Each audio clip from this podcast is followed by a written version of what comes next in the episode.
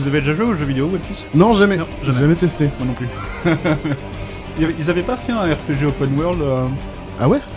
Bah je sais pas, il me semble, mais... euh, Je crois que oui. Je vois les jeux de combat, mais je vois pas les. Les jeux de combat, ils en ont fait un milliard comme euh, Naruto. Ouais, mais il me mais semblait qu'ils avaient fait un truc un peu différent avec un open world, mais je suis pas sûr de, de ce que je raconte. Ouais, c'est possible. C'est déjà un truc qui me tenterait plus que les combats, les trucs de combat.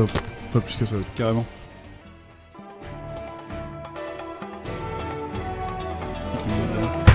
Ouais, ça fait. C'est bien, hein, t'as envie de. Trop, trop épique pour du feu catalan. Sortez le fouet catalan Nani.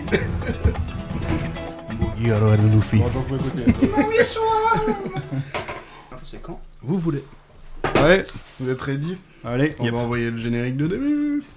Qui est un classique. hein. J'espère que c'est vous pouvez J'ai vu l'exorcisme 2747 fois, à chaque fois je me marre comme un bossu. Qu'est-ce qu'il est chouette ce film, nom de Dieu? Je suis pas très doué pour les adieux, alors euh, ça c'est un bon cochon. C'est vraiment le pire au revoir que j'ai entendu. Et en plus, c'est une réplique de film. Je voulais te demander, c'est pourquoi le nounours SDF tout un crasse C'est du sang, celui de ma fille assassinée. Et c'est ainsi que la fille devint femme. Bonjour, bonjour Bonjour.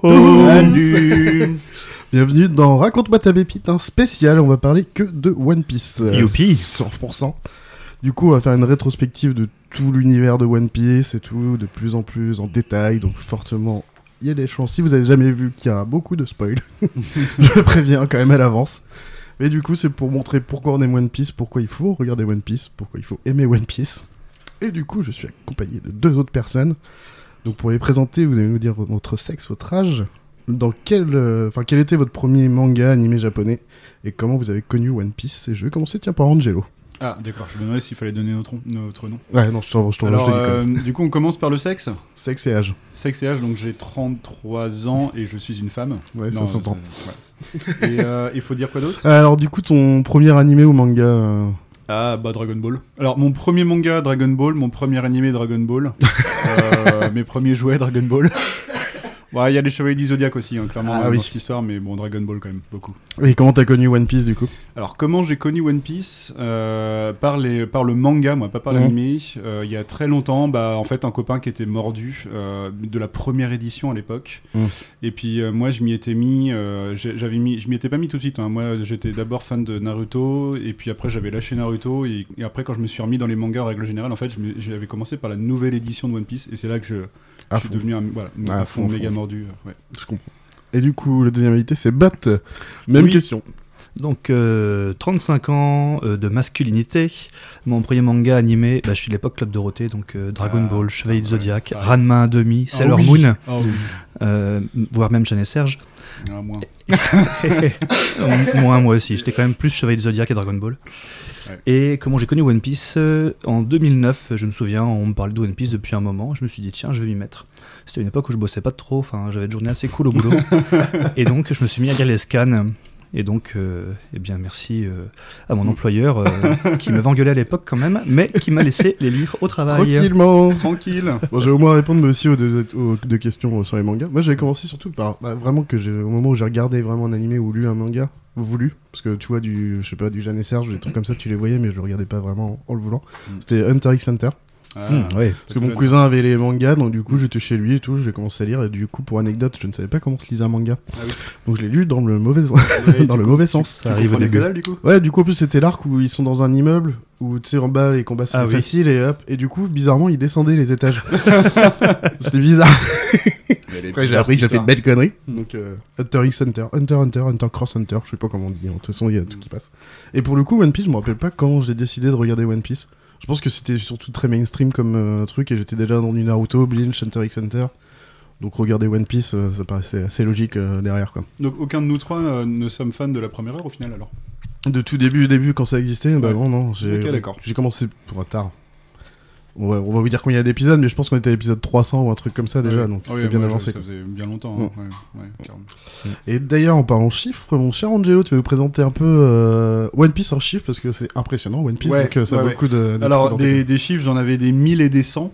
euh, pour faire un jeu de mots avec les chiffres. Mais du coup, euh, j'ai décidé de quand même de réduire parce euh, il m'aurait fallu une feuille juste pour des chiffres. et, voilà, ça aurait été un peu barbant. Euh, Est-ce que tu as dit que tu t'appelais Chacha, que tu étais un homme Ah oui, je m'appelle euh, Chacha, aka Charlie, ou aka Connard, ça dépend à quelle heure. Alors du coup, allez, parlons des chiffres. Euh, donc, euh, One Piece est publié dans Jump depuis 1997. Donc ça, c'est le, le- donc, dans les chiffres, pardon, j'inclus les dates hein, Oui. également. Oui, oui, c'est... Donc depuis 1997, pour, vous, pour situer à l'auditeur quand est-ce que ça a commencé, parce que évidemment c'est pas si jeune que ça, ça fait un petit moment que ça existe. Euh, décembre euh, 2021, euh, enfin je veux dire à notre mois, nous, décembre 2021, il y a 101 volumes qui ont été collectés et publiés, c'est ça. Euh, diffusion de l'animé au Japon depuis 1999. Donc euh, pareil, c'est pas tout jeune. Alors je n'ai pas tout, je, je n'ai pas le nombre d'épisodes, mais il y en a clairement plus de 1000. Actuellement 1005. 1005, voilà, Voilà. c'est ça. On n'est pas loin de, on n'est pas loin de Pokémon en fait. Enfin, Ouais, je crois que. ouais, Je suis pas sûr qu'on ça soit dépassé, mais on ne doit Mm. pas être très loin. ouais, c'est quand même assez violent. Euh, il y a 14 films d'animation, euh, il y a un épisode OAV plus 13 émissions télévisées spéciales. Euh, depuis 2015, One Piece fait partie du record Guinness de la bande dessinée la plus publiée dans le monde. Alors, euh, en vrai, il y en a plusieurs des records, mais euh, j'ai gardé que celui-là parce que sinon, voilà, on n'allait pas en finir. Euh, le merchandising, pareil, j'ai décidé de pas faire la liste parce que des jeux vidéo, il y en a moult, Euh, des romans, il y en a moult, euh, des livres, alors des beaux livres avec des illustrations, tout ça. Enfin voilà, il y, en a plein, il y a tout ce qu'il faut. Euh, je finirai seulement par le, le nombre suivant. Donc il y a plus de 490 millions de copies dans 58 pays. Putain. Voilà, c'est Ouais, gigantesque. pour de l'animé. euh, enfin, Et manga. inégalé. Ouais. Ouais. Bah, merci. Voilà, ça donne Voilà. déjà. euh, C'est vrai qu'on l'a pas dit, mais quand même, euh, le créateur Ichiro Oda. quand Oui, même, pardon, que, bah ouais, c'est ouais. pas un chiffre du ouais, coup. c'est je pas un chiffre, mais oui, mais du coup, mais Mais c'est oui, vrai que. faudrait quand même le dire, c'est vrai que. Parce que du coup, c'est une pointure, du coup. Mm. C'est celui qui- Effectivement. On attend qu'il ne meure pas et qu'il finisse son En- histoire. voilà, parce que il a, ça, lui, ça lui plombe la santé quand même cette Bah histoire, hein. Toutes les semaines à sortir un épisode, c'est quand même costaud. Ah bah si, un, un- un petit chiffre que je peux vous dire comme ça sur le vif. Euh, Oda qui prévoyait, euh, alors à l'époque, donc ça commence en 1997, il avait prévu que One Piece dure 5 ans. Oui, il s'est pas on trompé grand chose. aujourd'hui. On arrive bientôt aux 25 ans, mais. Et il a redit récemment qu'il restait 5 ans. Donc euh, ça pourrait être très long. Et donc, Bah, tous si les c'est ans, 5 ans, c'est toujours 5 ans. 25 ans. bon, on sera mort, on va vous voir la fin, c'est bon. Tous. Ouais. Du coup, on va parler de l'histoire euh, en général. Ça va être Bot qui va nous parler de ça, mais d'abord, on va s'envoyer le petit générique, le premier générique de Oh, One Piece. C'est mon préféré. Fortune, gloire et pouvoir. bizarre. Cet homme avait amassé toutes les richesses du monde. Son nom, Gold Roger, roi des pirates. Ces dernières paroles incitèrent les hommes de toute la planète à s'aventurer en mer. Mon trésor, je vous le laisse si vous voulez. Trouvez-le. Je l'ai laissé quelque part dans ce monde. Tous se lancèrent sur la route de Grand Line, dans l'espoir de mettre la main sur ce fameux trésor. Le monde entier connut alors une grande vague de piraterie. 夢をかき集れププププ物しにくのさワンピース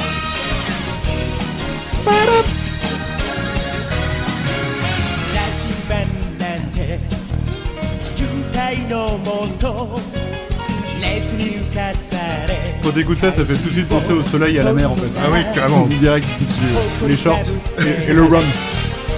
Et les chemises hawaïennes. Ouais, totalement.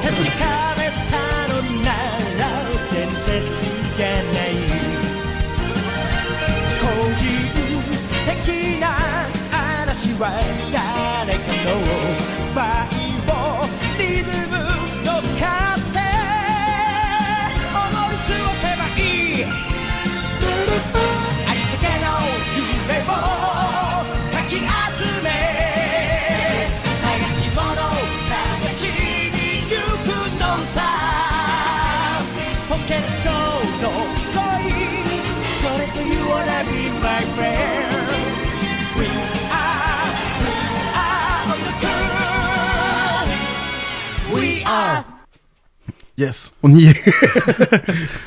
Et comme nous l'entendions effectivement à l'instant, euh, Goldie Roger, je dis bien Goldie Roger, propose au monde entier d'aller à la recherche de son trésor.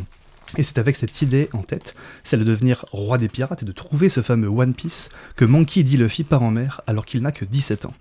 Luffy est un jeune homme reconnaissable à sa cicatrice sous l'œil gauche, mais surtout à son chapeau de paille, qu'il ne quitte jamais, presque jamais. Presque j'ai eu. Luffy a reçu ce chapeau de paille en cadeau de la part de Shanks le roux. Et oui, il est vraiment roux. Un pirate ayant fait escale sur l'île où vivait Luffy lorsque ce dernier était enfant. Shanks s'était pris d'affection pour ce gamin qui les faisait rire lui ou son équipage. Et ce chapeau de paille, bien qu'étant un simple accessoire, est bien plus que ça. C'est un étendard, un drapeau, le surnom de Luffy ainsi que le nom de tout son équipage, les Mugiwara. Ce sera un symbole. À partir du moment où Luffy sera sur les mers, ce couvre-chef fera trembler tout autant les pirates que la marine. La marine? Des mousses qui crient à tribord et qui chantent C'est un fameux 3 ma Non, non, non, non. La marine dans One Piece, c'est pas Jol rigolo. La marine est la force militaire du gouvernement mondial. Et bien qu'il se prévale du bien commun et de l'ordre, il se contente de suivre les ordres. De manière générale, la marine, c'est une belle bande de petites salopes. Bien qu'on bien qu'on puisse y trouver des personnes voulant réellement faire le bien et défendre des causes justes, la marine apparaît le plus souvent comme un oppresseur du peuple. Mais si la marine c'est l'oppresseur, les pirates c'est les gentils Bien vu Jacqueline, mais non, c'est bien plus compliqué que ça. Les pirates c'est comme la marine, le plus souvent c'est une belle bande de petits salopards. C'est en tout cas l'image qu'ils ont. Néanmoins, tout au long de l'histoire, nous rencontrons des pirates défendant une cause ou agissant avec honneur. Sans être foncièrement généreux ou bons, leurs actes seront guidés par une certaine noblesse. Luffy fait bien évidemment partie de ces pirates-là. Il est guidé par la liberté et l'appel de l'aventure, tout en ayant une attitude juste et honorable. Par contre, vu qu'il est un peu con sur les bords, comme tout bon héros de shonen, il peut lui arriver de faire des gaffes et donc de provoquer de l'agitation, voire d'amener des problèmes plus ou moins gros à son entourage. Tout le long de son aventure, dans cet archipel géant qu'est le monde de One Piece, Luffy fera d'innombrables rencontres, lui permettant de se faire des amis, des alliés, ou même de recruter de nouveaux membres d'équipage. Il affrontera des tyrans, visitera des îles toutes plus incroyables les unes que les autres, mangera comme un goré, très souvent, prendra quelques cuites avec sa nakama, plus rarement, et deviendra toujours de plus en plus fort. Chaque aventure de Luffy nous permet d'en apprendre plus sur le monde et sur les différents protagonistes. On peut même dire que le monde de One Piece est lui-même un des protagonistes de l'histoire. Il a une histoire que nous découvrons au fil des épisodes. Il évolue, et nous nous posons bien des questions sur les mystères qui l'entourent, ou bien sur son avenir. C'est certainement l'histoire de ce monde qui passionne autant, et qui explique en partie le succès de One Piece. C'est en tout cas ce qui me fait vibrer à chaque nouvelle découverte.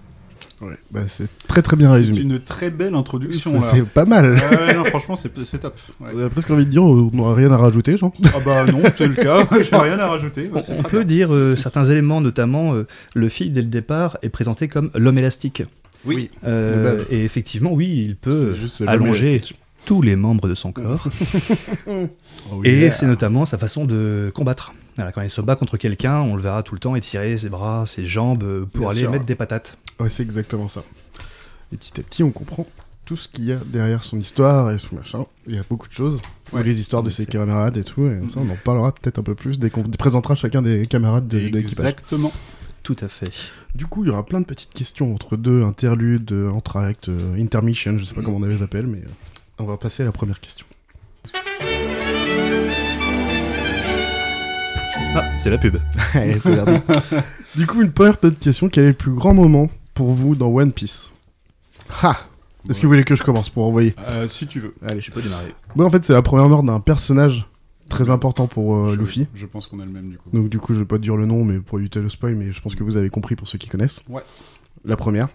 Parce qu'en fait, c'était un tout. C'est-à-dire qu'à ce moment-là, euh, du coup, on apprend les nouveaux, les vrais ennemis de, de Luffy. C'est-à-dire vraiment les gros gradés de la marine, plus euh, Barbe Noire. Il se fait des nouveaux amis, tout l'équipage de Barbe Blanche, Traf- Trafalgar Law, Junbei, Mhm. qui sont très importants pour la suite. Euh, Il y a un changement d'objectif aussi avant. Parce qu'en fait, à l'origine, c'est je veux devenir roi des pirates. Mais en fait, c'est comment peut-être devenir roi des pirates. Éclater les empereurs, éclater la marine, ça fait aussi partie de ça. Ouais. Donc ça change les objectifs. Plus de précision. Ouais. Et c'est aussi à ce moment-là qu'il comprend qu'ils sont pas assez costauds. Et qu'il est temps de faire une pause et de s'entraîner. Ouais, et que l'histoire devient de plus en plus sérieuse. Donc je trouve que ça fait vraiment un moment où ça change de, de voix le One Piece à ce moment-là. Oui, c'est Bah, la- on a exactement le même moment. Ah ouais. moi, c'était là. Alors moi, c'était pas la mort du personnage en question, mais euh, tout ce qui va autour, la, la Mm, guerre de ouais. Barbe Blanche en règle générale, Mm. en fait, où euh, les enjeux se dévoilent, comme tu dis, où euh, la- ça prend d'un coup de la profondeur euh, et du sérieux. Euh, et un aspect dramatique en fait parce que t'as pas t'as pas euh, tout, tout ce qui dans tout ce qui précède l'ellipse euh, et du coup suite à ce passage dont on parle c'est une ellipse de deux ans. Mais tout ce qui précède dans cette ellipse c'est assez ça, ça fait penser à Dragon Ball seulement c'est à dire que c'est assez naïf Ouais. ça rigole ça fait des blagues enfin il y a pas y a pas vraiment de gros enjeux et là d'un coup ça, ça rigole plus quoi. Ouais c'est violent. C'est violent et puis moi j'a- j'adore ce, toute cette toute la guerre de Barbe Blanche parce que on comprend en fait que les personnages, les, on, on comprend pourquoi les personnages les plus puissants de l'histoire sont les personnages Ouais. les plus puissants de l'histoire. Mm. C'est-à-dire que les, les marines, euh, enfin les, Les amiraux, Les- ouais, marines, ouais. euh, on sait pourquoi les ils sont. amiraux, ils ont, ils sont, enfin, ils- c'est juste incroyable. Enfin, là tu, enfin, voilà, sans trop aller dans le spoil, ils, enfin, ils détruisent euh, beaucoup de choses quand même. Ils Donc, font ouais. pas semblant quand ils s'y mettent. ouais. Non, voilà, c'est ça. On va dire qu'ils font pas semblant. Euh, du coup, Bat, ça c'est quoi toi? Et moi, même si ça colle un peu avec ce que vous dites, euh, et je cherche ma feuille, où est-ce que je l'ai écrit donc Euh, Moi, ça, en pas fait, ça se passe à Agnès Lobby. Agnès Lobby, c'est euh, Mm. le centre des renseignements Mm. de la marine, du C'est juste gouvernement. euh, ce qui précède notre arc du coup. Oui, tout à fait. Oui, d'ailleurs. ouais. Et donc, pff, oh non, il y a encore. Non, non. C'est Impel Down, hein, c'est la prison avant, avant notre arc. Ah oui, ouais, encore avant. Ouais. Et donc, euh, Agnès Lobby, voilà, le centre du renseignement de la marine, Mm, mm. euh, a capturé euh, une Nico membre d'équipage de, de Luffy, Nico Robin. Mm. Pour différentes raisons, elle est recherchée, etc. On va pas trop spoiler ici. Non, non. Et euh, Luffy décide de déclarer la guerre au gouvernement pour Et- la libérer. Et c'est là que c'est le bordel d'ailleurs. C'est là que Et ça commence. le bordel commence à ce moment-là, et il y a cette phrase énorme que Luffy crie sur les remparts euh, de cette cité avec tous ses, ses collègues, ses nakama autour. Est-ce que tu veux vivre? Il crie ça à Nico Robin, elle lui dit oui. Il crame le drapeau du gouvernement, Mhm. et le bordel démarre. Dès le bordel démarre. ouais. Et, euh, et ce moment, je le trouve énorme, Énorme, magnifique. Ouais, mais en même temps, c'est le moment où il dit clairement je vais défoncer la marine, quoi. Ouais. Enfin, c'est. N'importe quoi, C'est- c'est pareil. c'est, euh, je pense que c'est vraiment le moment précis où ça, d'un coup, ça commence à avoir un aspect dramatique Mm. et euh, les choses sérieuses commencent quoi. Ouais. Ah ouais. On est déjà de plus sur des, bah, des, des vrais mondes, on va parler de mort, on va parler de choses Ouais. comme ça, enfin un peu, un peu plus. Il y a, bah, il y a des vraies En vrai, conséquences, il y a des vrais enjeux. Ouais. Tout à fait. Bah très bien, on va passer à l'autre partie.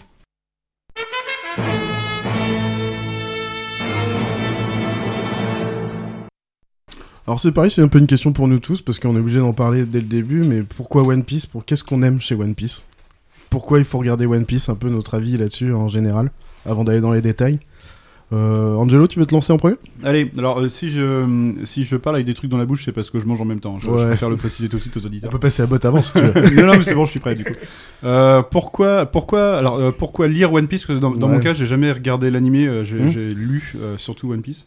Enfin, j'ai lu tous les One Piece d'ailleurs, pratiquement. Euh, pour son univers, euh, c'est le premier truc qui me vient en tête. euh, son univers qui est un monde aquatique, euh, comme Mm. disait Bot, en fait, un monde aquatique avec des îles. En fait, ce monde n'est qu'un monde d'archipel. Mm. Alors, j'imagine qu'on va développer le monde un peu plus tard. ouais, vite fait. on va parler un peu de la géographie du monde, mais c'est un monde d'archipel avec une infinité de cultures, de gens, de personnages différents. euh, voilà, le- quand, on, quand on regarde l'animé, euh, c'est ce qu'on avait dit euh, pendant le premier opening, mais c'est euh, toujours cette bonne humeur, en fait, euh, la sensation de liberté. Enfin, t'as l'impression qu'il fait toujours beau dans One Piece. Enfin, la mer est bleue. Enfin, je veux dire, c'est ouais, la liberté totale. Ils sont en short tout le temps, ils boivent du rhum. Enfin, c'est c'est trop cool, quoi. Ouais. Ah ouais, le rhum. Et toi, Bat, du coup, t'as quoi autre euh, au pire à ajouter? Bah, comme je le disais au départ, euh, moi c'est l'histoire du monde. Euh, pas Mm. seulement ce- la façon dont il est conçu, mais euh, tout ce qui a été développé euh, sur la politique ou sur son histoire. On parlera tout à l'heure de périodes d'histoire qui ont été perdues, de l'importance de Nico Rubin, on y reviendra Mm. aussi. Et tout cet, as- tout cet aspect-là, euh, c'est ce qui me bah, fait vibrer et j'ai envie d'en savoir plus. Une fois qu'on a mis Mm. le doigt dedans, je trouve, Ouais. t'as envie de savoir c'est quoi ce monde, De comment, il fonctionne, qu'est-ce qui s'est passé avant et qu'est-ce qui va devenir? Ouais, complètement. Bah, de toute façon, j'avais mis l'histoire, c'était en général, enfin, dans le sens euh, qui touche tout le monde. Et en plus, même sur chaque île, chaque histoire qu'on rencontre, c'est euh, c'est vraiment c'est différent d'île en île, quoi. C'est c'est vraiment intéressant là-dessus. J'avais mis aussi, bah, bien sûr, la diversité des personnages, comme tu l'as dit, quoi. Ouais. Enfin, c'est énorme, hein, que ce soit des pirates gentils ou méchants, des marines gentils ou méchants. Enfin, on est un peu. per- Enfin, il y a de tout, au moins. C'est pas Ah, blanc ou noir. ouais, c'est pas manichéen. Il y a de Ouais, tout. ouais. ouais. Et les sujets, moi, je trouvais. Bah, l'amitié, c'est de base, mais on parle de racisme, de sexualité, on parle de mort aussi, donc c'est assez sérieux quand même, euh, Ouais. par moment. Même si des fois, c'est un Ah peu passé. euh, Tout ce qui est racisme et discrimination, c'est vu Ouais, sérieusement. ouais. Bah oui, avec euh, les âmes poissons qui sont Ouais, ouais, qui très sont discriminés, Totalement. par exemple, ça c'est le plus simple. Parce qu'on parle vraiment de du coup, il y a beaucoup de trans et des choses comme ça pour le côté sexualité. Ouais. Et puis bah, il y, a des- il y a des morts de personnages, des Mm. vraies morts. Et bien sûr, bah, de tout ce qui est mystère. Il y en a tellement. T'as parlé du siècle perdu, mais c'est avec l'histoire aussi, quoi. C'est un mystère, on Et sait pas ce que c'est. Je pense que c'est Mm. pour ça qu'on y reste dans Mm. One Piece et c'est pour ça Oui. que la- la- ça explique la longévité de One Piece Mm. parce que il y, y a toujours des choses à creuser et euh, voilà ouais, ouais, entre pluralité d- d'histoire de personnages et les mystères, je pense que c'est vraiment ça qui, qui attasse. Mm. Et c'est pas si adolescent que ça. Non, oui, Dans le fond, dans les Ça- sujets, pas tant que ça. Ça dépend. euh, les épisodes pris un à un et l'attitude des personnages sont Bien souvent sûr. adolescentes. Néanmoins, le monde dans lequel ils se trouvent, lui, est mature et Mm. très adulte. Et violent. ouais. Et violent, Mm. oui. Complètement. voilà pour cette petite partie sur, euh, sur pourquoi One Piece. On va passer à la géographie.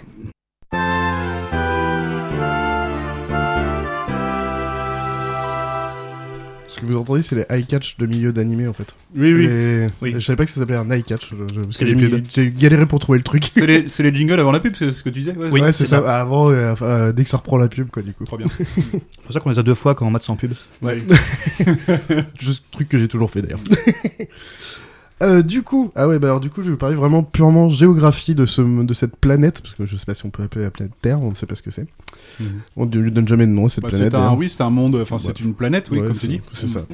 Donc euh, de base, c'est un continent montagneux, le Red Line, qui fait une grande bande de terre qui passe d'un bout à l'autre. Euh, mais vous avez un grand cercle sur cette boule ronde. Im- Imaginez un, un monde aquatique et l'équateur serait un continent. C'est euh, ça, exactement. Un gros truc énorme. Euh, qui est croisé perpendiculairement par le gros océan Grand Line, Mhm. qui passe donc d'un bout à l'autre. Et dans chaque coin, du coup, il y a quatre, euh, quatre mers plutôt North Blue, East Blue, West Blue, South Blue. Tout simplement, ils sont pas fait chier. hein. Non, Nord, mais- Sud, Est, Ouest. Voilà. Tac. euh, on a le plan, mais euh, as- bah, t'as le plan. au micro, ça passe moyen. Ouais, voilà. Euh, ce, qui est euh, donc, ce qui est important, comme l'a dit Angelo c'est que c'est rempli d'archipels, euh, de toutes sortes, c'est-à-dire déjà pour leur taille. Ça peut être vraiment très petite, euh, limite t'es 5 dessus, euh, c'est la merde. Et, euh, à l'inverse, tu peux avoir des îles où t'as des millions de personnes qui vivent dessus. Mhm. Euh, donc très peuplé ou pas du tout, du coup. Même déjà, des fois, zéro. C'est juste euh, une vieille île de merde. Il y a, y zéro euh, grosse île, faut le préciser. Enfin, je veux dire, à part Ah. le continent qui fait le tour de la planète. Ah oui, après, reste, ouais, c'est ça. On Tu peut pas en- voir des îles euh, de. Ouais. T'as quand même, euh, par exemple, à la Basta, c'est quand même des millions Oui. de personnes qui, Oui, qui oui, sont non, mais je veux, je veux dire en termes géographiques, t'as pas des Ouais. grosses îles. Enfin, tu peux pas les voir. voilà. T'as pas l'Afrique, par Voilà. exemple. T'as pas des continents. t'as pas- Madagascar, mais t'as pas l'Afrique. C'est ça. pour les plus grosses, je pense. Et bien sûr aussi leurs leurs climats qui sont totalement variés. C'est-à-dire qu'on peut passer d'une île désertique, comme j'ai dit à la Basta tout à l'heure, à une île hivernale d'un seul coup. C'est vraiment chaque île a son Oui. climat. Ouais. Des fois euh, saisonnier ou pas, mais en général, c'est euh, ça bouge pas trop en fait. Non. T'es printanier, t'es euh, hivernal, t'es euh, désertique, ça dépend. Enfin. Et euh, voilà, je pense que je vais pas non plus en rajouter plus, hein, parce que sur la géographie, c'est pour vous donner une idée de ce que c'est. Mm, mm.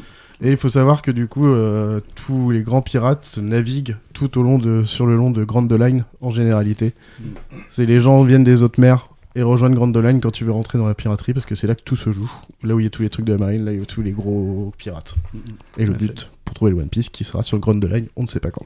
Pour, pour préciser, euh, parce que du coup j'ai un peu dit une connerie, euh, le, le- le- donc il y a un continent qui fait la circonférence du monde, en fait, qui fait le tour du monde, Mm. mais il fait le tour du monde du, en, en faisant un anneau vertical du nord au sud, en fait. Et Grand Line, ce serait justement l'équateur plutôt. euh, Oui. Oui, d'ailleurs, c'est plutôt dans ce sens-là. Voilà, ouais. c'est oui, vrai que. oui. Et c'est ce qui explique euh, cette géographie que la force militaire principale n'est pas que l'armée, mais la marine, parce que tout se passe sur les mers. Oui, ouais, ouais. Exactement. Voilà pour cette petite euh, interlude de géographie. Maintenant, Mhm. on va parler des fruits du démon.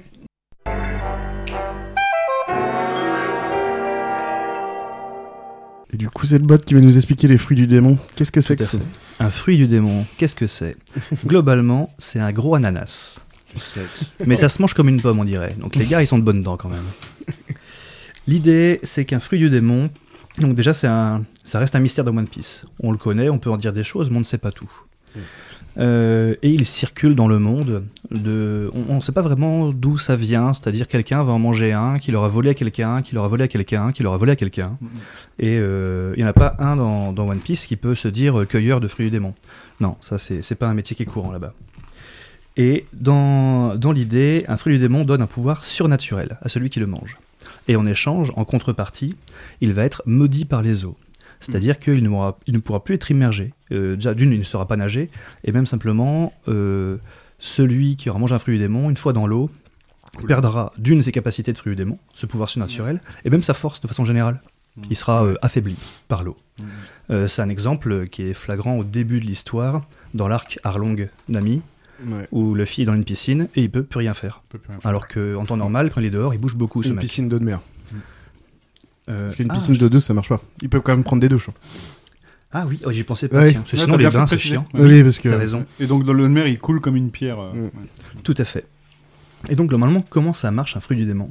La première bouchée transmet un pouvoir, et le reste, c'est un fruit un peu avarié et pas très bon à ce, que- à ce qui est dit dans, dans le récit. Donc dit- faut pas le bouffer en entier au final. Ça n'a pas trop d'intérêt. Ouais. Ouais. Ok. Une bouchée suffit. Ok. Euh, je crois qu'on a l'exemple avec Sabo quand il, il bouffe le fruit du démon Ouais, du feu. Il prend, une il prend deuxième- une bouchée et euh, c'est bon, c'est réglé. Il a le pouvoir Ouais. quoi. Du coup, c'est-à-dire qu'une deuxième personne pourra ramasser le fruit. Non, parce euh, qu'il devient comme s'il perdait ses pouvoirs dès que quelqu'un. euh, C'est pour ça qu'il devient un peu justement le goût euh, plus bon, on va dire quoi. En Mm. fait. Tout à fait. Et donc, euh, une personne peut manger un fruit du démon, mais pas deux. Deux, ce serait trop pour le corps, Ouais. en théorie, Mm. euh, et il n'y a qu'une seule exception à ça. Euh, on va c'est y euh, revenir. comment Je dis on va peut-être y revenir, mais vas-y, vas-y. On Bah y reviendra, mais, mais- bah, il n'y a qu'une exception. Et c'est un personnage connu dans One Piece. Mm. Euh, plutôt un méchant, pas trop un gentil. Ouais, non, pas vraiment. On sait pas trop, mais on- clairement, euh, justement, il va devenir. Enfin, on va, on va, on va apprendre qu'il va devenir méchant. Enfin, que c'est un antagoniste, voire le antagoniste. C'est possible. Et donc voilà, c'est euh, ce personnage euh, euh, nommé, on peut le nommer. Teach, Marshall dit Teach, est le seul de tout le monde de One Piece à euh, avoir pu manger deux fruits du démon et rester en vie, et donc cumuler deux pouvoirs surnaturels. Mais donc on parle de pouvoirs, hein. mais c'est quoi ces pouvoirs? Globalement, il y a trois fruits. Le Paramecia, il te donne un pouvoir euh, pas très précis, c'est un truc surhumain. Nous aurons Luffy, premier exemple, l'homme élastique, Bien sûr. il peut allonger euh, Tout. tout ce qu'il veut ça. euh, et l'utiliser de différentes manières. Euh, on aura plusieurs exemples. euh, Robin qui peut Robin, créer des parties de son corps où elle veut sur n'importe quel objet autour d'elle. n'importe où où elle voit, je crois. Je crois que sa limite, c'est Oui, qu'elle voit. Mais, mais par contre, sur n'importe quel objet ou personne. Mm, effectivement. Nous aurons les fruits de type Zoan. Euh, ça fait de vous des mi-hommes ou mi-humains, mi-animaux. Donc euh, on aura euh, bah, l'homme-chien évidemment, on aura l'homme-chat et tout ce que vous voulez. Ça, c'est les pas ouf. Et je crois même qu'on aura l'homme Oh, cool. ou des choses de ce style. Oui, l'homme taupe, je crois qu'on l'a déjà vu. Oui, on l'a, on l'a Oui, c'est- top. oui, oui, carrément. Et on a des choses un peu plus euh, euh, ésotériques. Nous aurons euh, l'homme mammouth, l'homme tyrannosaure, euh, voire même euh, l'homme phénix. Ouais. Ça, c'est la classe aussi. Ouais. C'est beaucoup plus classe. Tout ce qui est mythique, déjà, c'est beaucoup plus. Ah, moi, l'homme-chat, je prends. Hein. Enfin, euh, moi, Et- ça me pose pas de problème. De mémoire, je me souviens qu'il y a un homme chihuahua également. ça, c'est Ah, vraiment précis, Ça- Ça, Chihuahua c'est vraiment Ah ouais, pourri, je par plus, par contre. Ah ouais. Ça, ça pue du cul. Et une troisième catégorie de fruits du démon. Et là, on arrive sur des trucs où tu peux vraiment péter la classe. C'est les logia. Ce sont des fruits qui transforment la personne en un élément particulier. Donc, Mm. euh, bah, l'homme feu, l'homme foutre, l'homme glace, l'homme lave, L'homme foutre Foudre. T'imagines Foudre. L'homme foutre. Pardon. C'est plus un paramécia, du coup. C'est élémentaire. Et donc ces, ces fruits sont considérés comme les plus puissants, euh, puisqu'ils permettent à son utilisateur de changer la nature même de son corps. Et euh, en termes de combat, ça peut lui offrir un avantage euh, exceptionnel si il a appris à maîtriser son fruit. Mm. Et surtout que les logia, du coup, c'est. Je sais pas si on dit logia ou logia, d'ailleurs. Je sais Je sais pas, pas. bref. Ah, mais, savais pas. Ouais. mais eux, en plus, logiquement, pour la plupart en tout cas, tu peux pas les toucher normalement. C'est ça qui. Parce qu'un homme Oui. glace, un... enfin, non, un homme fumé par exemple, tu peux pas le toucher. Oui. Enfin, l'homme feu, il peut pas mettre une partie de son corps en feu, donc du coup, tu peux pas le toucher. Mm. À moins d'avoir un, un petit plus, bien sûr, parce que. Tout à fait. Sinon, ça serait trop facile, mais. J'imagine. Mais euh, oui, de toute façon, on va en parler du haki, mais voilà, enfin, si t'as un un moyen de les défoncer un peu plus, mais euh, c'est pour ça qu'ils sont encore plus recherchés, ceux-là, que, Mm. que bah, les Paramecia ou les, ou les Zoan, du coup, pour le coup. Tout à fait. Exactement. Et donc ces fruits du démon, on peut considérer que certains d'entre eux, enfin certains, euh, comme on dit, utilisateurs de fruits du démon, c'est un peu des Superman. Et comme pour tout Superman, il y a une kryptonite. Dans One Piece, c'est appelé le granit marin. Alors, euh, les peu de fois où ils en parlent, ils disent que c'est une roche rare ou je ne sais quoi. Sauf que des menottes en granit marin, on en trouve tout le long du récit, partout. Tout le monde a la sienne dans sa Sachant que chaque bateau de la marine est composé de granit marin en dessous. hein. En plus, oui. Ouais, donc. euh, Ah, je m'en souvenais plus de ça. ouais, c'est pour ça qu'ils sont pas attaqués par les gros, euh, les gros poissons. Ok, ok. Oui. Ouais. Et donc, Ça- c'est la Ça veut dire qu'ils peuvent passer. euh, par exemple, ils peuvent aller sur Grand Line en passant la cam, la belt. D'accord, Oui, je je ça. m'en souvenais plus de ça. Mm. Tout à fait. Et donc c'est l'arme anti, euh, anti-utilisateur de fruits du démon. euh, et donc on en trouve plein dans les prisons notamment. Il y a tout un arc qui se déroule à Impel Down, la prison de la marine, ou du granit marin. Alors là, ils, ont- en ont vraiment à chier là. A Parce que tout le monde est enchaîné avec du granit marin. Donc cette roche, soi-disant rare, est pas si rare que ça. Mm. Mais ses propriétés sont euh, mystiques et pas vraiment expliquées, je crois, de mémoire dans, dans l'histoire. Après, ce que je trouve aussi euh, intéressant, c'est que des fois, en plus, déjà, quand tu manges un fruit, tu ne sais pas ce que tu vas avoir. À part, il y a quand même un petit lexique des fruits, mais il faut l'avoir. Oui. Et pas tous en plus. En fait, il faut que quelqu'un l'ait déjà mangé, se souvienne de son Ouais. aspect précis et le dessine Mm. pour dire moi j'ai eu ce pouvoir-là en mangeant ça. Le Et c'est assez rare. Ouais, voilà. Mhm. Et en plus, derrière, en fait, tu peux avoir un. En plus de ne pas pouvoir nager, tu peux avoir aussi une modification physique. Je me rappelle, euh, une des meufs qui a, dès qu'elle touche quelque chose, elle peut le transformer en jouet. Et du coup, elle est restée gamine à vie maintenant. Elle restera gamine à vie euh, juste pour ça. Enfin, tu peux avoir des modifications physiques. Bah, je sais pas, il y a quoi d'autre? Euh, Un des Shikibukai, euh, Bartholomew, comme you. Du coup, lui, il a Oui. des, des, des, des coussinets sur la main. Parce qu'il a le pouvoir de pouvoir tout rejeter, c'est ça, je crois. Soit Je crois que c'est ça, ouais. donc, du coup, lui, il a des coussinets qui sont nés sur sa main, quoi. Du coup, sa main aussi est super dangereuse, il peut pas l'utiliser comme il veut euh, facilement, quoi. Pour En certains, t'as d'autres effets secondaires que juste ne plus pouvoir nager en mer, quoi. Enfin, Carrément, carrément. Et donc évidemment, dans ce monde, on... il y a des scientifiques. Il y a euh, le Einstein de One Piece, Dr Vegapunk, et, d'autres personnes qui font des recherches sur les fruits du démon. Et donc j'ai trois exemples de modifications qui ont été créées avec les fruits du démon. La première, Seth Chopper, notre médecin de bord des Mugiwara, qui a créé lui-même des petites billes qu'il appelle des Rumble Balls, qui lui permettent de modifier la façon dont son fruit du démon euh, interagit sur son corps. Donc c'est un homme renne ou c'est un renne humain. Là je saurais pas c'est comment un dire. renne humain, plutôt. C'est un renne humain. hum- ouais, humanisé. ouais. Il a mangé le fruit humain. Voilà. Et, mais il peut redevenir euh, reine normale ou prendre une forme totalement différente grâce à ces petites billes qu'il a créées. Donc c'est une façon de modifier euh, la façon dont le fruit démon agit sur lui. Et ensuite, euh, un des autres exemples intéressants, c'est euh, bah, c'est les arcs euh, récents de One Piece. Un peu de spoil, c'est la création des différents fruits artificiels Et oui. Et oui. du démon, euh, créés à partir d'une invention du docteur Vegapunk, Mhm. et donc euh, qui permettent euh, d'avoir des pouvoirs euh, particuliers, mais avec un taux de réussite très faible.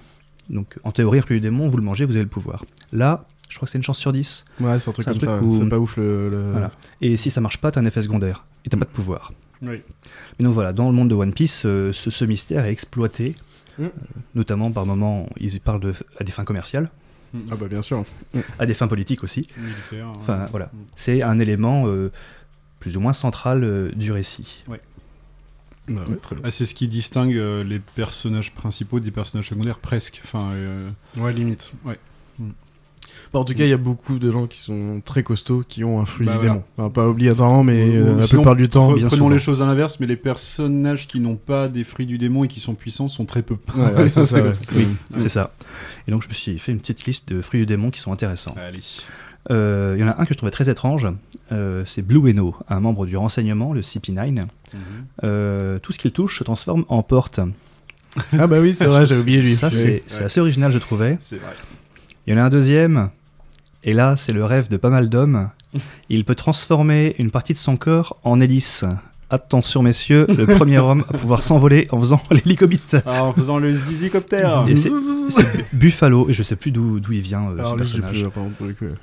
Mais ouais. Et des choses un peu plus étranges du type euh, Sengoku, un amiral en chef, donc très mis en avant lors de la euh, les guerre au sommet, Mm, mm. euh, qui se transforme en Bouddha, En boudin doré. en or, mm, qui est presque invulnérable.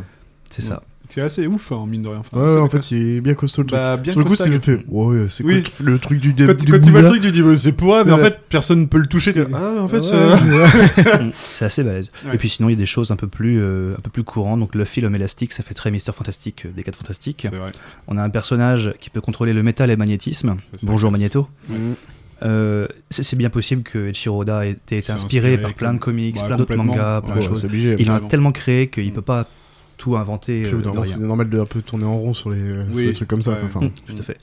Et sinon, euh, dernier point que je, peux- que je voulais aborder, il y a aussi des, comme on disait, les, les types de fruits du démon. Et par, euh, dans certaines zones, il y a des fruits euh, bien spécifiques. Par exemple, à Totoland, là où vit Big Mom, tous les gens qui ont mangé un fruit du démon, ça aura un rapport avec la nourriture. Oui. L'arc euh, qui est en ce moment au pays de Wa, Mm.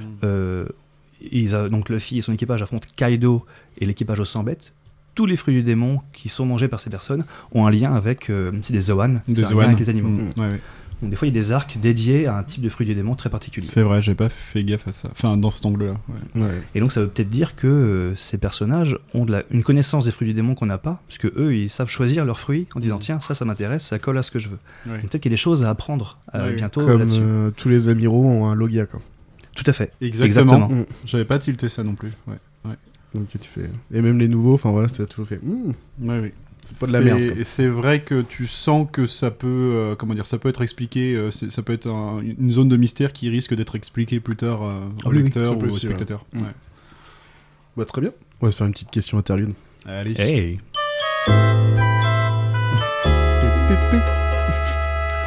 Et bah du coup, toujours fruit du démon. Ouais. Tout simplement, mais quel est le fruit qui vous donne le plus envie en termes de pouvoir Alors, Allez, vas-y, Angelo, t'es parti. Ouais. J'en ai, j'en ai, en fait, j'en ai presque deux, mais le premier, c'est, c'est le, le Yami Yami, le Yami Yami Nomi. Ah, on a choisi le même. Ah, on a choisi le même le, le fruit des ténèbres, euh, qui est mangé par, euh, vous, vous verrez, euh, je veux pas le dire, je voulais le dire, mais je le dirai pas. Voilà. ça, je vais pas divulgacher. En fait, euh, vu qu'on va dire qu'il a deux pouvoirs, du coup, les gens vont faire le lien. Quoi. Merde. Bon, bref, du coup, voilà, il est mangé par quelqu'un. Et en fait, le fruit des ténèbres, ça lui donne le pouvoir de produire, de devenir et de contrôler les ténèbres et par extension la gravité. Et ça, c'est mm, supra badass. Enfin, Mm. je trouve ça ultra badass de ouf. Avec clairement. Il Et peut créer des trous noirs. Ah ouais, non, ça c'est quand tirer tout dedans et après tout Donc relancer. il peut, mais il c'est peut un anéantir, ouais, quoi. ouais, il peut tout anéantir comme ça. ouais. Et l'autre c'est euh, celui de, euh, alors j'ai pas noté le nom, euh, comme un con. euh, Ah, c'est il est bon. Fujitura Isho l'aveugle qui euh, peut appeler des météores, tout simplement. Enfin, je, dis pas de conneries, hein, c'est bien lui. Alors là, je sais plus. Ah, l'aveugle. Alors oui, oui. Pour moi, ah, c'est oui. y a la gravité aussi, son fruit démon. Ouais, c'est aussi lié à la gravité, mais euh, lui il appelle des météorites et c'est quand même, c'est quand même pas mal badass aussi dans le genre. C'est pas mal, ouais. Ouais, ouais, ouais, je trouve Ouais, ça. C'est pas mal. juste en termes d'intimidation, je trouve qu'on est là. Enfin, En effet. arrête de m'embêter, sinon je détruis la planète. Donc euh, ouais, Et du coup, je- juste parce que j'avais choisi le fruit des ténèbres, aussi, ce qui est intéressant, c'est qu'il peut se soigner très vite. oui. Donc c'est pas Et mal. il y a un, un- vas-y, vas-y. continue. Ouais, non, mais, non, mais non, mais du coup, ouais, c'est pas mal. Et du coup, qu'est-ce que j'avais noté aussi, c'est que oui, la gravité. Il y a un contrepoint à Et ça. annuler aussi des pouvoirs. S'il Mm. touche quelqu'un qui a un fruit du démon, il annule son pouvoir quand il Mm. le touche. Ouais. Le Très temps qu'il le touche. costaud, très Ouais, ouais. costaud. Par contre, vu qu'il attire tout et qu'il absorbe tout, il est par contre un des fruits Logia qui prend Sujet- toutes les attaques. Voilà, il est sujet à beaucoup de souffrance. Voilà. Ouais. C'est beaucoup plus fort que d'habitude par Ouais. contre. Donc faut être quand même costaud physiquement pour, euh, pour pouvoir le gérer. Parce que du coup, une attaque normale, ça a beau, je sais pas, 10 fois plus forte que d'habitude. Ouais, ouais. Et il ne peut pas les éviter pour le coup. C'est le gros point faible. Mais il a tellement de points forts. Ce qui rend le personnage complexe, Mm. quelque part. Enfin, ouais. bizarre. Mm. Voilà. Et alors du coup, bah, c'est quoi toi? Et bah, moi, en fait, euh, je pensais au fruit du démon de Marco, donc qui est le bras droit de Barbe Blanche, Oui. qui peut se transformer en, En phénix. Ouais. Et euh, c'est pas forcément euh, le plus puissant, euh, c'est vrai que celui que vous citiez est plus balèze en combat, mais je le trouve tellement classe, putain, merde. Ouais, c'est clair. Ouais. Et donc, non seulement il peut se transformer en phénix, donc voler comme il le veut, euh, ça change la nature de son corps. Il peut pas être touché vraiment pour les attaques, sauf avec la méthode qu'on va évoquer plus tard. Et il peut se régénérer en permanence. Donc, euh, ça en fait quelqu'un de quasiment invincible. Et il peut voler. Et ça, c'est quand Et il vole. Ouais. Et ça, c'est cool. C'est quand même bien pratique. Ouais. Ok, bah voilà, c'était la petite question. On va passer à la présentation de tout l'équipage, déjà en général et après un par un. Et du coup, petit Mich.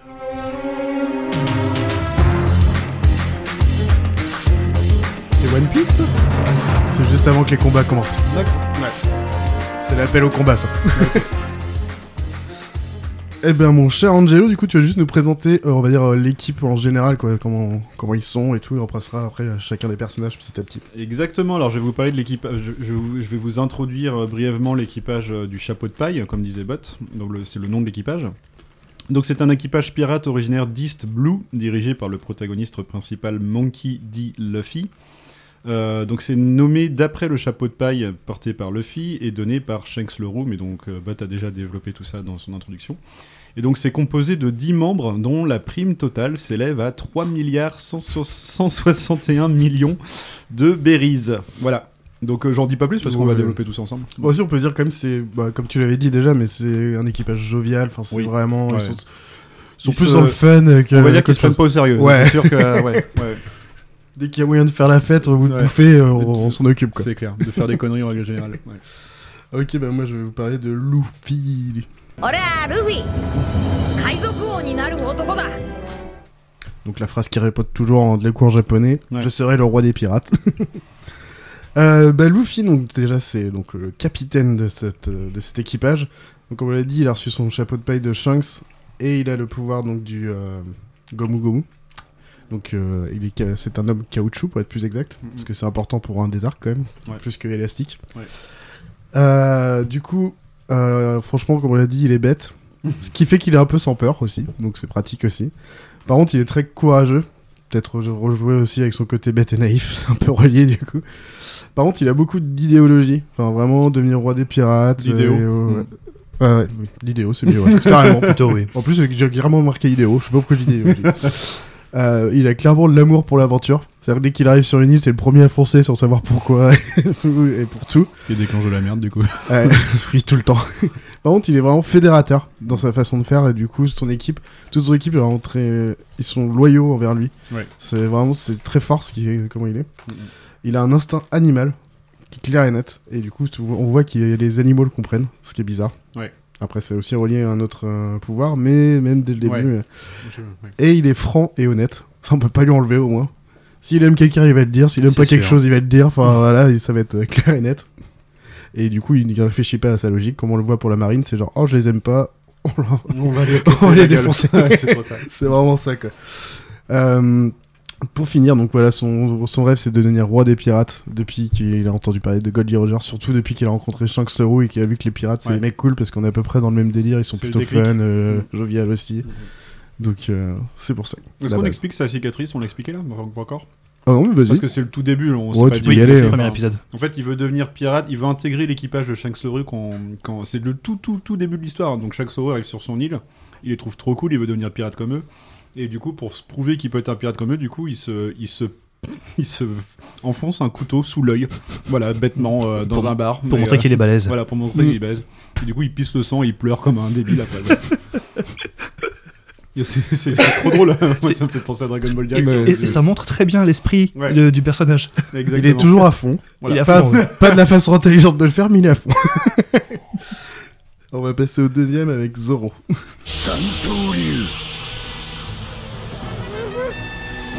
Fait une de ses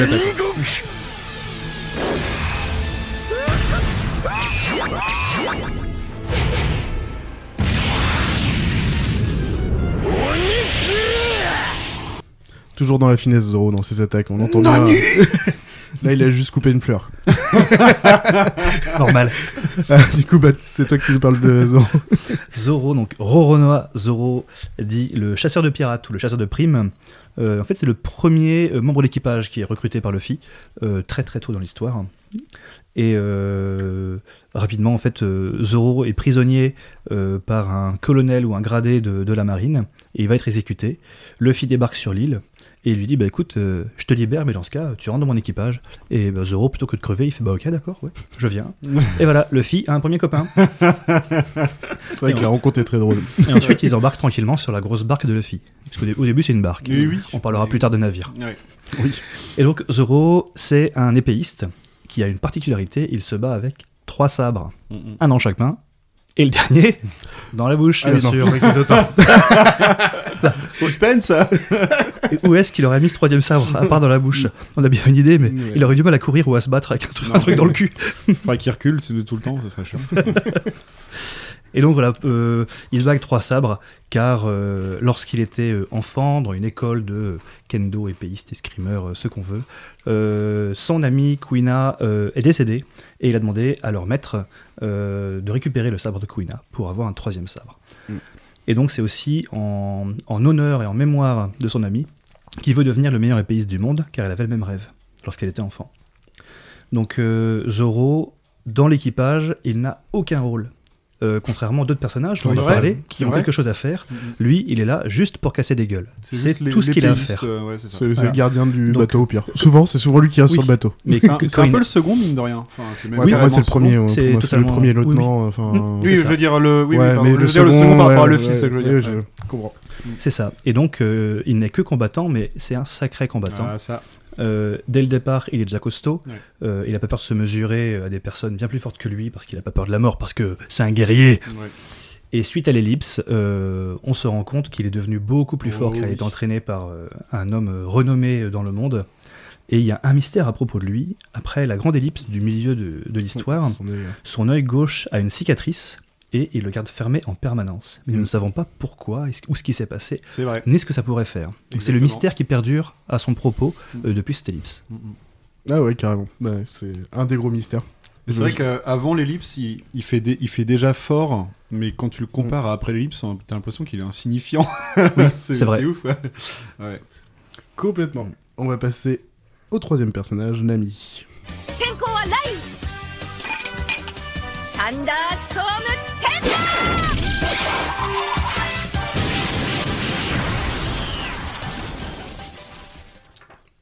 C'est Angelo qui s'y colle. Allez, alors Nami, bah, c'est le, le personnage que Luffy rencontre après Zoro. Donc euh, Nami, euh, elle n'a pas, elle n'a pas de nom de famille, hein, j'ai cherché longtemps, mais voilà.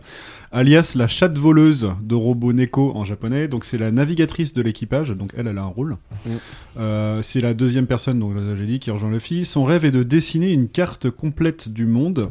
Elle a une prime de 66 millions de berries, elle peut facilement prévoir les changements climatiques, et comme Usopp, elle ne sait pas vraiment se battre. Donc elle utilise une arme, le Climate Act, qui lui permet d'influencer la météo pendant un combat, pour dire les choses, vulga- pour dire les choses vulgairement. Enfin, j'ai Oui, un peu complètement. vulgarisé comme ça, parce que sinon c'est très compliqué à expliquer. c'est un bâton qui fait des bulles, et euh, Elle peut faire de la foudre, elle peut faire voilà, du feu, ça- elle peut selon faire... le contexte, ça peut faire différentes, euh, ça a différentes conséquences. Et, et ma foi, c'est tout. Voilà, donc euh, bah, com- comparé à Zoro, euh, Nami, elle, euh, c'est pas vraiment une combattante. Euh, alors, elle est pas lâche, on va pas dire ça, mais elle a quand même tendance à éviter le très combat. peureuse, voilà, parce hein. qu'elle sait qu'elle va se prendre, elle va prendre Minerve, voilà, Mm. si elle y va frontal comme les autres Gugus. Bah, elle est consciente de son niveau en fait. Voilà, c'est Parce ça. que quand elle a les moyens d'affronter quelqu'un, elle le fait. Donc en effet, elle est pas lâche. Mais elle se rend compte que face à des bonhommes ou ou des meufs costauds, il faut, faut se planquer. Exactement. Bah, Quand t'as les autres qui défoncent des centaines de marines euh, en un seul coup, Elle elle, elle arrive, elle leur fait 2-3, je fais oh, les laisser faire de toute façon. Ils sont là pour ça, les gars. Alors c'est c'est un personnage qui, alors ça du coup je l'ai pas écrit, mais c'est un personnage qui, comme d'autres de l'équipage au début, ont une histoire qui est assez complexe euh, et qui n'est pas, euh, qui dev- euh, comment dire, à la- contrairement à Zoro, en fait, elle ne devient pas un membre complet de l'équipage. Enfin, elle, elle a une zone grise, elle, elle début, conserve ouais, un certain recul Ouais. et voilà, passer un certain arc, elle deviendra membre à part entière. Mais au début, voilà, c'est assez contrasté. Et, euh, elle n'est pas à l'abri de faire des coups dans le dos euh, aux autres. Ouais. Bah, c'est d'ailleurs la première fois où je commençais un peu à voir les, les larmes qui coulent euh, quand, bah, pour Nami, euh, quand on est dans son arc pur et dur de son histoire. euh. Il y a des petits moments quand même un peu, un peu costauds euh, en Mhm. termes d'émotion. Ok, on va passer au suivant. 狙撃の島で生まれた俺は百発百中ルルララ Ouais, Usopp, alias Sogeking à un moment. Oui, oui. C'était sa petite chanson. Donc c'est le canonnier et le tireur d'élite, mais je dirais surtout le morteur de l'équipe, surtout. Mm. Euh, il est plutôt peureux, pareil, il est pas lâche comme euh, Nami, tu l'as bien dit tout à l'heure. C'est bah, jovial et c'est aussi un inventeur talentueux. Clairement, il, bah, Oui. c'est lui qui crée le, du, comment, justement l'arme de Nami. C'est pas le plus bête du groupe. Ouais, non. Il est. euh, Voilà, mais son défaut majeur, c'est qu'il est baratineur et menteur invétéré. D'où Oui. son long nez qui rappelle Pinocchio, du coup. C'est pour ça qu'il a été fait, qu'il a ce très long nez. Euh, donc son rêve, lui, c'est simplement de devenir un grand et valeureux guerrier des mers. Il en est encore un peu loin. Ce qui est, mais, ouais, une, ouais, une ambition, une grande ambition. voilà. mais du coup, c'est un grand tireur d'élite. Donc, euh, au tout début, il a vraiment des petites des balles qu'il utilise euh, avec son lance-pierre, qui Ouais. est très amélioré, bien sûr. Je dis lance-pierre, mais c'est un peu abusé de dire ça comme ça, parce qu'il est quand même très amélioré. Ce serait plus une arbalète euh, à pierre, quoi. ouais, Euh, c'est entre les deux. Ouais, mais c'est pas ça. encore un flingue non plus. Mm. Et du coup, après l'ellipse, on voit qu'il a créé des nouvelles balles et qu'il y a vraiment toute une palette. Je pense qu'on n'a pas vu en plus en entier. Non, ouais, c'est clair. En effet, Il a pas voilà. tout fait encore. Ouais. Donc lui, c'est pareil, il est plutôt dans le côté ingénu, il est intelligent pour la façon de se battre, mais il a pas de force en tel, euh, tel quel que, que Zoro ou Luffy, euh, par exemple. Mais, oui, c'est lui qui met aussi l'ambiance sur place. C'est vrai. Il fait Totalement. partie des ambianceurs de l'équipage. Tout à fait. On n'a pas, on n'a pas dit un truc. euh, Ouais. On n'a pas dit l'ellipse. En fait, on parle de l'ellipse depuis tout à l'heure. On on peut juste dire qu'au milieu de l'histoire, il y a une ellipse de deux ans. Oui, bah, coup, j'en c'est- avais vite fait parler, mais en gros, une ellipse de deux ans, bah, c'est moi j'en avais parlé vite fait en disant que au moment où il qui comprend qu'ils sont pas assez costauds. C'est les deux ans, tout le monde s'entraîne chacun de son Donc côté. c'est- Et, Et C'est ils se ça dont on parle tout Ouais. le temps. ouais. vu que c'est quand même un grand moment, C'est- euh, ben, un moment charnière dans toute l'histoire. Mm. complètement. Voilà, voilà, on va passer à Sanji.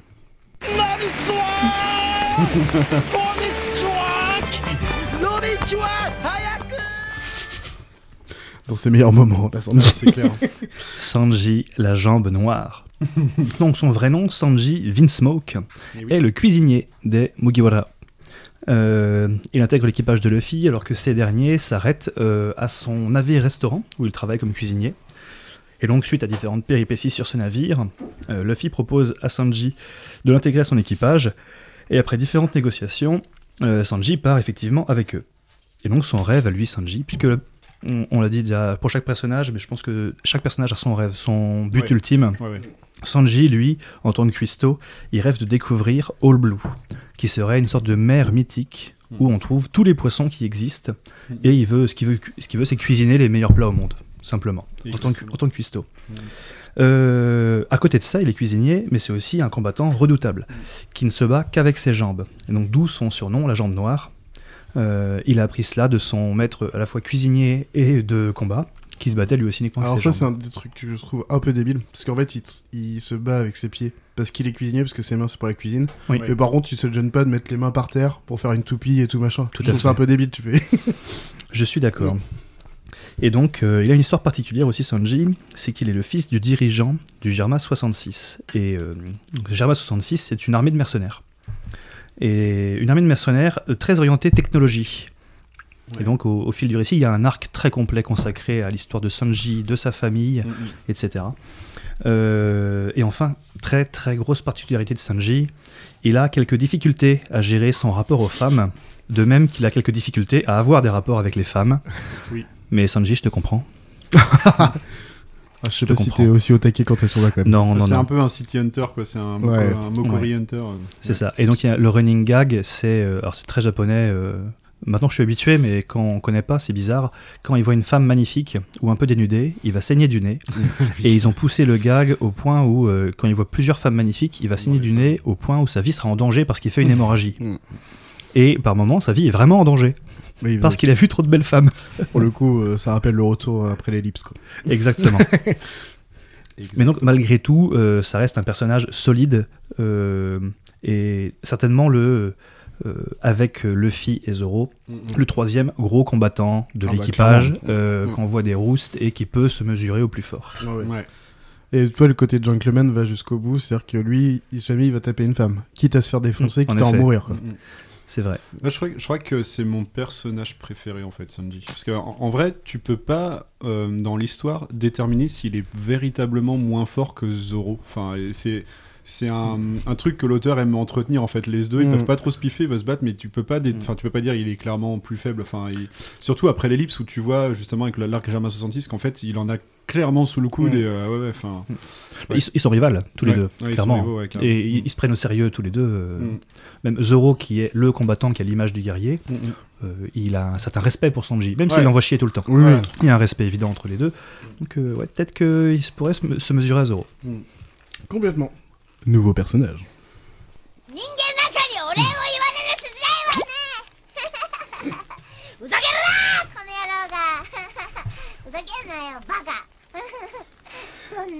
Franchement, j'ai trouvé le son sur YouTube, ça s'appelle euh, Tony Tony Chopper Cute Moments, ça dure 10 minutes. Ah, ok, c'est trop mignon. Il a dit Baka quand même dans l'anglais. ah oui, c'est quand il dit Oh, t'es trop con, ah, c'est ah, vraiment. Euh. vas-y, vas-y.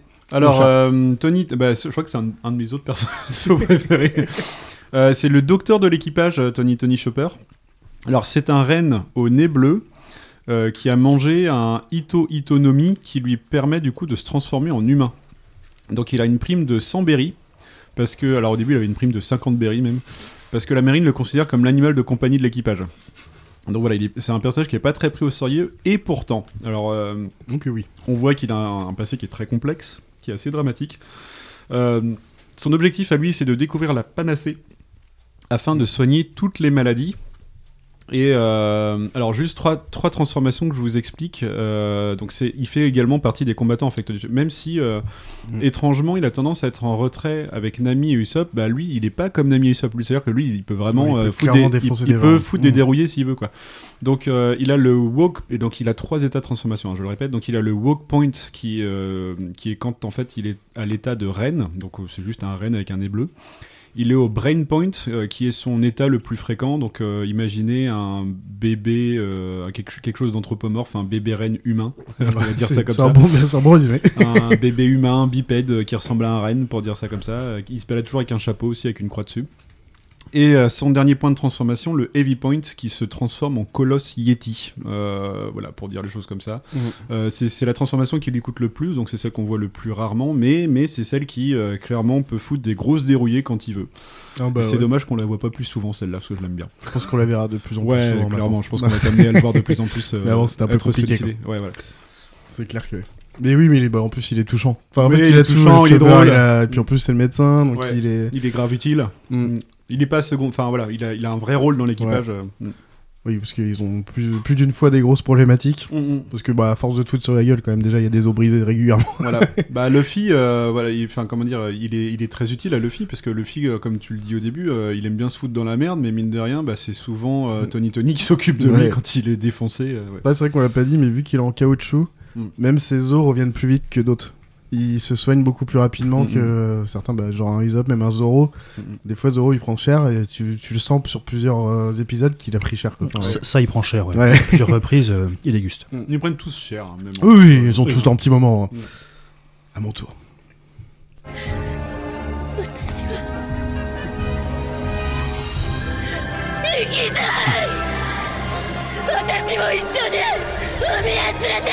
Je Ouais, en version japonaise, en version française, c'est Je vais vivre C'était le moment dont on parlait bot tout à l'heure. Donc Mm. euh, moi je vais vous parler de Nico Robin. Ah Nico, pardon. Et qui est l'enfant du démon. Comme c'est écrit euh, sur son Wanted.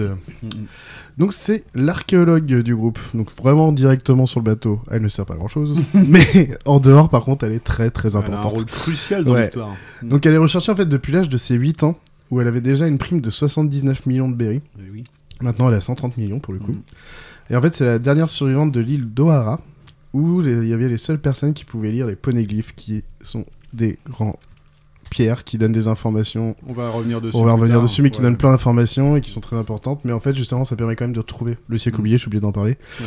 Et, euh, et du coup, c'est l'une des seules personnes qui, peuvent, euh, qui, peut, qui, peut, qui peut lire cette, euh, ces poneglyphes. Mm, mm, mm. Donc c'est pour ça qu'elle a une grosse importance dans l'équipe. Parce que du coup... Dans le monde. même. Dans le monde, même, pour le monde en général d'ailleurs, ouais, mais voilà. Donc même si directement sur le bateau, elle a pas une grande importance, elle est très importante pour le reste de l'histoire. Elle est importante pour les yeux, Bon, surtout. et aussi, bah, après Nami et Robin sont très jolies d'une façon. Robin Chan Mais euh, Robin, je suis, je suis encore Ah, plus, euh, Ah, ça c'est le côté brune, ça. ouais. Ah, ouais, ouais, ouais, ouais. Donc elle a mangé le Hana Ananomi, ou fruit des éclosions. Donc c'est un type paramécia qui permet à son utilisateur de reproduire et faire pousser n'importe quelle partie de son corps à plusieurs reprises sur la surface de n'importe quel objet ou corps. Et alors pour sa... Donc elle, son, son rêve, c'est justement de découvrir toute l'histoire de ce qui a été perdu, voilà, de, de tout, tout découvrir. C'est vraiment son côté curieux qui est intéressant aussi chez elle. Elle est froide, clairement. Oui. Un humour très noir clair, ouais, que j'adore, son humour est très noir. Bah, en fait, son- je pense que c'est même pas de l'humour, c'est juste qu'elle dit les vérités. Je pense qu'on va mourir là. Mais c'est pas drôle. non, mais je le pense vraiment. Donc le goût de la curiosité, elle a envie de connaître l'histoire, elle est loyale envers Luffy qui lui a rendu sa liberté. Et vraiment, on sent qu'il y a vraiment un amour pour Luffy, Ouais, un respect, enfin, ça c'est clair. Mm, mm. Je pense que j'ai à peu près fait le tour elle. Non, c'est pas mal. hein. Pas mal. Il y a- on- Comme tu dis, elle est très froide, donc elle entretient toujours une forme de mystère. T'as l'impression Mm. qu'il reste encore des choses à découvrir sur elle. Même, même s'il y a déjà eu son arc. Ouais, euh, on a déjà, je suis pas sûr qu'on ait vraiment tant de trucs que ça. euh. Ouais, mais avec les poneglyphes, je me dis qu'on n'est pas à l'abri. Alors, ce que ouais, je peux expliquer, c'est quand même dans son enfance, euh, vu qu'elle était recherchée, elle s'est retrouvée, euh, en plus, elle savait lire les poneglyphes. Elle s'est retrouvée à travailler pour des pirates dès l'âge de 8 ans, 9 ans, 10 ans, et en fait, du coup, au début, elle est vraiment. On sait, elle est entre le méchante et pas méchante, quoi. Elle, fait, elle va Zone grise. elle peut Mm. Pour survivre. Mm. Et elle a fait des choses sûrement horribles dans, de son Ah enfance oui. jusqu'à rencontrer Luffy. Ouais. En tout cas, on n'explique pas tout, mais à mon avis, il y a plein de choses horribles qu'elle a dû faire. Mm. Et on voit qu'elle a survécu comme elle a pu. Exactement, c'est bien. Mm. Tout à fait. Nouveau personnage.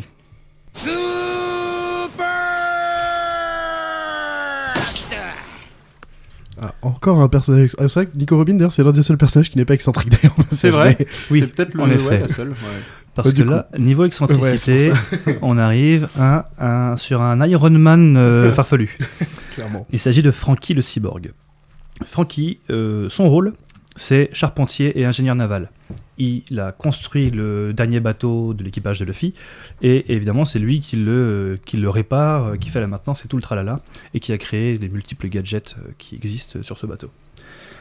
Et pour euh, la petite histoire, il a été l'apprenti de Tom. Et Tom était l'ingénieur naval qui avait construit le bateau de Goldie Roger, Mhm. le seul qui a eu le titre de roi des pirates. Donc il a été à bonne école. Ouais. On le reconnaît à deux choses principales. Il a un slip et une chemise hawaïenne. et c'est tout. Et c'est tout, exactement. Il a Et des lunettes de soleil aussi. Et des cheveux bleus, Hmm. avec une sorte de banane parfois, Ouais. ça dépend. Parce que ses cheveux changent en fonction de, De sa forme. euh, ouais, de ce Ouais, qu'il veut faire. euh, en appuyant sur son nez, il change de coupe de cheveux. C'est vraiment Iron Man. Ouais, Et donc, euh, le fil de rencontre à Water Seven lors des événements de NES Lobby, donc au moment dont je parlais tout à l'heure avec, euh, avec Nico Robin. Euh, c'est une période où le premier bateau euh, de Luffy, l'équipage, est plus très en forme. Et il rencontre Frankie qui leur construit le nouveau bateau et il part avec eux à l'aventure. Et donc, Frankie, justement, son rêve, c'est de construire un bateau qui arrivera à faire le tour du monde. Et il a bon espoir que euh, celui qu'il a construit pour Luffy euh, soit Ouais. celui-ci. Qu'il soit, il a rencontré les bonnes personnes. Exactement. Il a des chances. Et donc Frankie, il est, euh, c'est un homme cyborg, donc il est totalement modifié euh, avant les. Oui, Mais sans fruit du démon. Je Oui. tiens à le dire. tout à Oui. fait. Il n'a pas de fruit du démon. Oui, c'est un homme cyborg, mais il s'est fait cyborg tout seul. il s'est fait Euh, cyborg. Ça fait bizarre, on dirait que c'est un verbe mal fait. Il s'est fait Il s'est cyborger. fait cyborguer. oui, un peu. L'explication, c'est qu'il a eu un accident. Il était bah, pas bien du tout et euh, voilà, il, il est- Mm. il a, il a corrigé, modifié son corps comme il le pouvait. euh, et suite à l'ellipse, c'est devenu encore plus fou. euh, c'est Inspecteur Gadget. Oui, exactement. Mm. Ouais. Et donc, comme on l'a pu l'entendre juste avant, euh, Frankie est totalement déjanté. Il dit Super tout le temps. Il prend des pauses dignes de Bioman, invente des gadgets avec des noms délirants, et ça fait rêver Chopper, Usopp et, même oui, Luffy de temps mais en C'est temps. vrai. Mais Frankie Parce est le c'est héros de Chopper et, et Usopp, Ouais, ouais. totalement. C'est c'est très drôle quand même. Ouais. Bah, dès qu'il fait une nouvelle transformation, il fait Oh, les C'est étoiles dans la, les la yeux. relation entre les trois est, est- c'est tellement drôle quoi. Oui. Euh, Mais même même Luffy des fois aussi. Ah oui, Luffy bah aussi, aussi, oui, oui. tu retrouves, oui, les c'est trois. c'est- euh, que c'est- ils sont débiles. euh, ouais ouais complètement. C'est vrai que c'est. bah, c'est les trois gamins de l'équipe hein, qui Ouais. regardent un. bah, Ouais. c'est comme, si, bah, comme nous on regardait Goldorak quand, quand on était là. Ouais, Oh, la transformation Exactement. Carrément. Euh, Rien d'autre à dire, hein, je pense, hein, sur. Euh, non, c'est bien. moi, c'est pareil euh, que Tony Tony Chopper, c'est-à-dire qu'il est pas, c'est pas le dernier euh, des pérafs quoi. Enfin, Ah oui, dire, non. euh, il peut envoyer de la poutre aussi, Mm, euh, mm. Frankie. Ouais. Oui, oui, en tant que combattant, effectivement, il, Mm. il se débrouille, notamment grâce à ses gadgets Ouais. et avec ses bras gigantesques. Ouais, il a une mm. force de ouf. On va présenter alors, Kenpan, vraiment le dernier membre de l'équipage. Non, il y en a parce qu'il y en un a un nouveau, mais très Ouais. récent, donc je voulais pas en parler comme ça.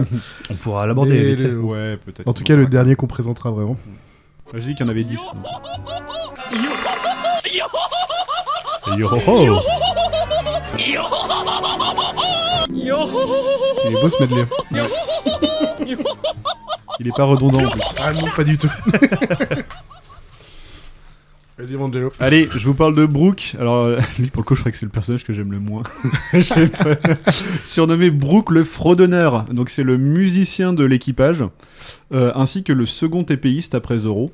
Euh, c'est un squelette vivant avec une coupe afro, utilisateur du Yomi Yomi Nomi, le fruit de la résurrection. Donc, en fait, imaginez un mort-vivant dans un état de pseudo-immortalité. Euh, il s'appelle, alors on, on peut également euh, le reconnaître sous le nom de Soul King dans le milieu de la musique, euh, parce qu'il a une réputation, mine de rien, le, Mhm. le petit pépère. Il est totalement pervers comme Sanji, il aime bien collectionner les culottes. Donc c'est un peu un Mokori Hunter aussi, après une référence à City Hunter. Et il a une prime de 83 millions de berries. Ce qui est pas Ouais. dégueu déjà. Ce qui est pas dégueu, parce que c'est pas le dernier des péraves non plus, mine de rien. Oh oui, par contre, il, a- un peu peur, mais ça va, il est pas comme Ouais, les ouais. autres. Il, peut, il se battre. Ouais, ouais. Même si c'est pas, euh, c'est pas fifou comme euh, Zoro ou comme Sanji. Enfin, c'est Ouais, j'attends de voir ce que ces nouveaux pouvoirs. euh, à quoi ils peuvent servir dans les combats. Ses pouvoirs sont hyper particuliers. Ouais. Oui. Je pense qu'il pourra affronter des mecs soi-disant ultra forts et le défoncer parce que ce qu'il fait n'a rien de Et naturel. Enfin, décalé, oui, c'est ouais. ça. euh, il joue avec les âmes, donc euh, il peut faire c'est- des choses particulières. Et on sait Ouais. pas exactement jusqu'où, en fait, justement. Tout à fait. C'est un perso, c'est vrai qu'il est assez difficile à cerner, mais moi, je, je, je sais pas, j'ai jamais accroché à Brooke, je, je le trouve euh, bizarre. Ouais, J'aime bien, mais. Moi j'ai- j'aime bien aussi. ouais, ouais. Bah, Il par est- contre, il y il a est aussi un truc qui est très drôle parce que là, c'est le 9ème. On est au 9ème. Ouais. Et Luffy, il avait commencé, il a fait il me faut un musicien. Il a fait lui Oui, c'est personne. le- c'est vrai, je voulais le dire. Ouais, en fait, euh, c'est Luffy le euh, a du mal à comment dire, il a Ah, du mal à représenter qui serait important dans un équipage. Voilà. Sa priorité, c'est un Et musicien. sa priorité dès le début euh, de l'histoire, c'est d'avoir un musicien. Et donc Brooke est ce fameux musicien qu'il rencontre assez tardivement, mine Mm. de rien, dans l'histoire. Mais euh, voilà, quand il, a, quand il le rencontre, il est trop heureux. De toute façon, il a des, des- Par exemple, il récupère Chopper. Mm. Il fait bah non mais il était mignon. Sanji il fait bah ça aurait pu faire un petit truc en plus, mais il apprend après de l'avoir récupéré qu'il était docteur. Alors que c'est quand même la partie exactement. intéressante. Ouais. C'est clair. Bon, vous voulez parler de Jumbe avant qu'on repasse à la petite Bah, ouais, on surtout vu ce que tu viens de dire, Ben, c'est on- intéressant de dire c'est quoi le rôle de Jinbei, Ouais. qui est normalement le rôle principal quand t'es sur Bah un bateau. oui. vrai. Et puis bah ils sont 10, euh, ça fait ouais, ça fait un petit moment. Parce que 10, du coup, Nami est forte pour comprendre ce qui va se passer en mer, Ouais. mais elle pas forte pour faire euh, pour, nav- pour naviguer. Pour naviguer. C'est ça. ouais. Et du coup, Jumbe c'est le timonier, on appelle ça. Le timonier, Ouais. c'est Ouais. lui qui est à la barre. Voilà. Et oui, mais il faut attendre le millième épisode en gros. Euh, à peu près, ouais, c'est par là. Peu près. Donc on va se faire une petite question euh, sur ces personnages.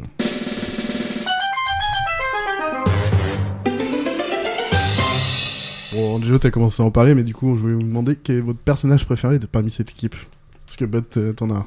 Euh, Lequel sexe Ah bah oui, c'est Sanji. Ah. Allez, toi aussi. C'est Sanji, évidemment. C'est- J'ai une connexion euh, avec cet homme qui a du mal à contrôler son désir pour les femmes. Et, et en plus, le cuisinier de l'équipage et la bouffe, c'est important. Ouais, bah ouais, je suis d'accord. Donc voilà. Euh, rien que pour ça, je le trouve hyper fun. Mais Je Euh, trouve qu'il est classe. Enfin, il a un côté classe. Il a un côté français, je pense, Oui, voulu en tant que cuisinier, ouais. où il est fausse- faussement classe. Mais il est très humain en Il, fait. il- il est très bien sapé, souvent bien sapé. Ouais, ouais. Euh, où il fait attention à ses sourcils et ses cheveux. Ouais. Et euh, ouais, non, je lui trouve. euh, moi, j'ai- j'aime bien ce personnage, Ouais, ce petit Sanji. Je comprends, je comprends, je comprends. Moi, du coup, toi, Sanji, t'as d'autres choses à Ouais, raconter San- non, Sanji aussi, je suis, Ouais. je suis comme Bat. Bah moi je suis sur Zoro du coup. J'arrive quand même, j'ai du mal à pas dire que c'est le, pro- enfin, le premier lieutenant de, de De Luffy, Luffy. même si je comprends, euh, c'est un peu dur quand même. Mais de- ça l'est. Et déjà, c'est- en fait, le truc, c'est que c'est le premier qu'il a rencontré. Euh, je le trouve très drôle le côté où, euh, bon, déjà, c'est le gros buveur de l'équipe et Il a un sens d'orientation de merde. Même en suivant, vraiment. même en suivant les gens, il arrive Ouais. à se perdre. et ça, c'est quand même toujours assez drôle, mais il se retrouve toujours au bon endroit au bon moment, d'une Oui. façon ou d'une autre. Mm. Et puis, bah, en fait, sa puissance, euh, aussi son côté bah, persévérant, loyauté. Enfin, en fait, sa loyauté est présente si, pour lui, la personne le mérite. Tu vois, si Luffy, un jour, il y a un moment, je crois qu'il, d'ailleurs, il est pas très bien, il commence à dire, Luffy, euh, non, par contre, si tu suis pas ton truc, euh, moi, je te je me casse, quoi. Mm. C'est c'est selon l'ambition de la personne, quoi. Et euh, j'aime bien, au moins. Je trouve qu'il a une liberté de, de choix que j'aime bien. Mm. Voilà pourquoi Zoro. Hey, hey. On en a fini pour l'équipage Ouais. C'était pas mal. On va faire un beau petit tour, Ah, quand même. Ja- on- a fait un bon tour. on- Jumbe, pour re- revenir sur, euh, sur Jumbe, il est. Enfin, c'est aussi, euh, mine de rien, le, donc le dernier membre à rejoindre l'équipage, mais c'est un des plus forts. hein, c'est peut-être même le plus fort. après- Certainement le plus fort. Ouais, anciennement après un le- Shikibukai qu'on va Luffy- parler. mais- ouais, après Luffy, enfin ouais, au moins aussi fort que Zoro et Sanji. ah oui, clairement. ouais. Et mine de rien, voilà, c'est pas, il est ultra important. euh, Et- ouais. En plus, dès son arrivée sur l'équipage, donc son rôle c'est timonier. Mm. Euh, là, en, en 30 ou 40 il épisodes, sauve le cul il te fait deux fois trucs arrive. sur Ouais. un bateau, Ouais. il, il arrive à faire des drifts avec son Ah bateau, ouais. il slide des vagues, Ouais. il surfe une- un rouleau. Enfin, en tant que timonier, il est dingue. Ouais. Et en plus, c'est un putain de combattant. Bah Et ouais, pour info, c'est- méga combattant. T'es un homme poisson. Et c'est un homme poisson. On a parce que- de. ouais. En a parlé vite fait tout à l'heure sur le côté raciste, qu'il y avait des hommes poissons, donc euh, c'est vrai qu'il y a une pluralité aussi de différents trucs, les hommes, les hommes, les hommes au long bras, les machins, les hommes poissons qu'on voit beaucoup, Mm. Et qui ont un peu une force un peu plus forte déjà que les humains de base. Oui. Bien sûr, d'autres humains arrivent à les dépasser en, en faisant plein de choses, mais voilà. En effet. Et on peut même trouver dans, dans One Piece en général euh, bah, des hommes à, à tête de chien, à tête de chat, comme on trouve dans beaucoup de, de mangas différents. euh, je pense à Dragon Ball, il y a pareil. Des personnages anthropomorphes. Exactement. Il y en a beaucoup dans, dans One Piece. Ah ouais, énormément.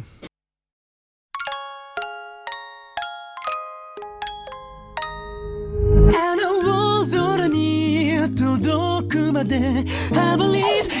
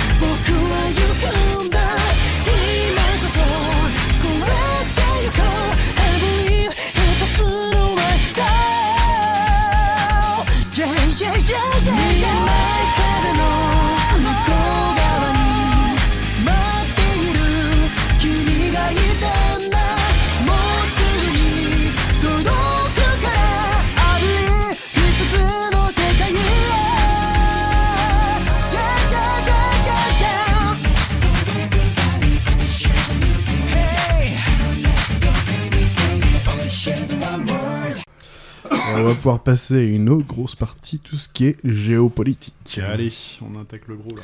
La Macronie. Mmh. Ouais, la Macronie. ソゲキングあの旗撃ち抜け了解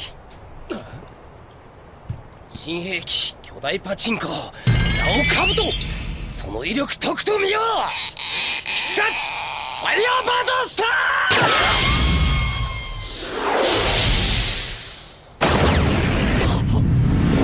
voilà, c'est le drapeau qu'on parlait tout à l'heure qui est en train de brûler. dire, je parle pas japonais, mais j'ai reconnu euh, Ouais. le début. euh, oui, oui. C'était, fallait le mettre parce que du coup, c'est quand même, euh, du coup, comme on disait, Luffy qui décide de dire que il y aura la guerre contre la marine, enfin, le gouvernement mondial, d'ailleurs, Il pour être plus exact. Il déclare D'ailleurs, la guerre euh, au gouvernement mondial. Parce que justement, donc, euh, dans ce monde, il y a trois grands pouvoirs, et on va commencer par parler de gouvernement mondial, et qui est lui-même découpé en trois parties. C'est un peu chiant, mais c'est Bah l'idée. Bah, c'est là, qu'on voit que c'est complexe, Ouais. ouais, puisque c'est pas que des conneries. Mm, mm. Donc le gouvernement mondial, c'est vraiment donc la partie quand on parlait marine et autres. euh, on va vous parler, on va vous expliquer ce que c'est la marine en détail et euh, ce que sont, euh, je me suis perdu, euh, les dragons célestes, une partie. Et moi, je vais commencer pour vous parler du Conseil des cinq doyens, qui est en gros le conseil qui gère l'empire et la, superpuissance, qui est le gouvernement mondial. C'est vraiment les patrons au-dessus. Mhm. Ils sont présents donc pour gérer ce système puissant et pour préserver la paix, mais ils sont aussi très corrompus.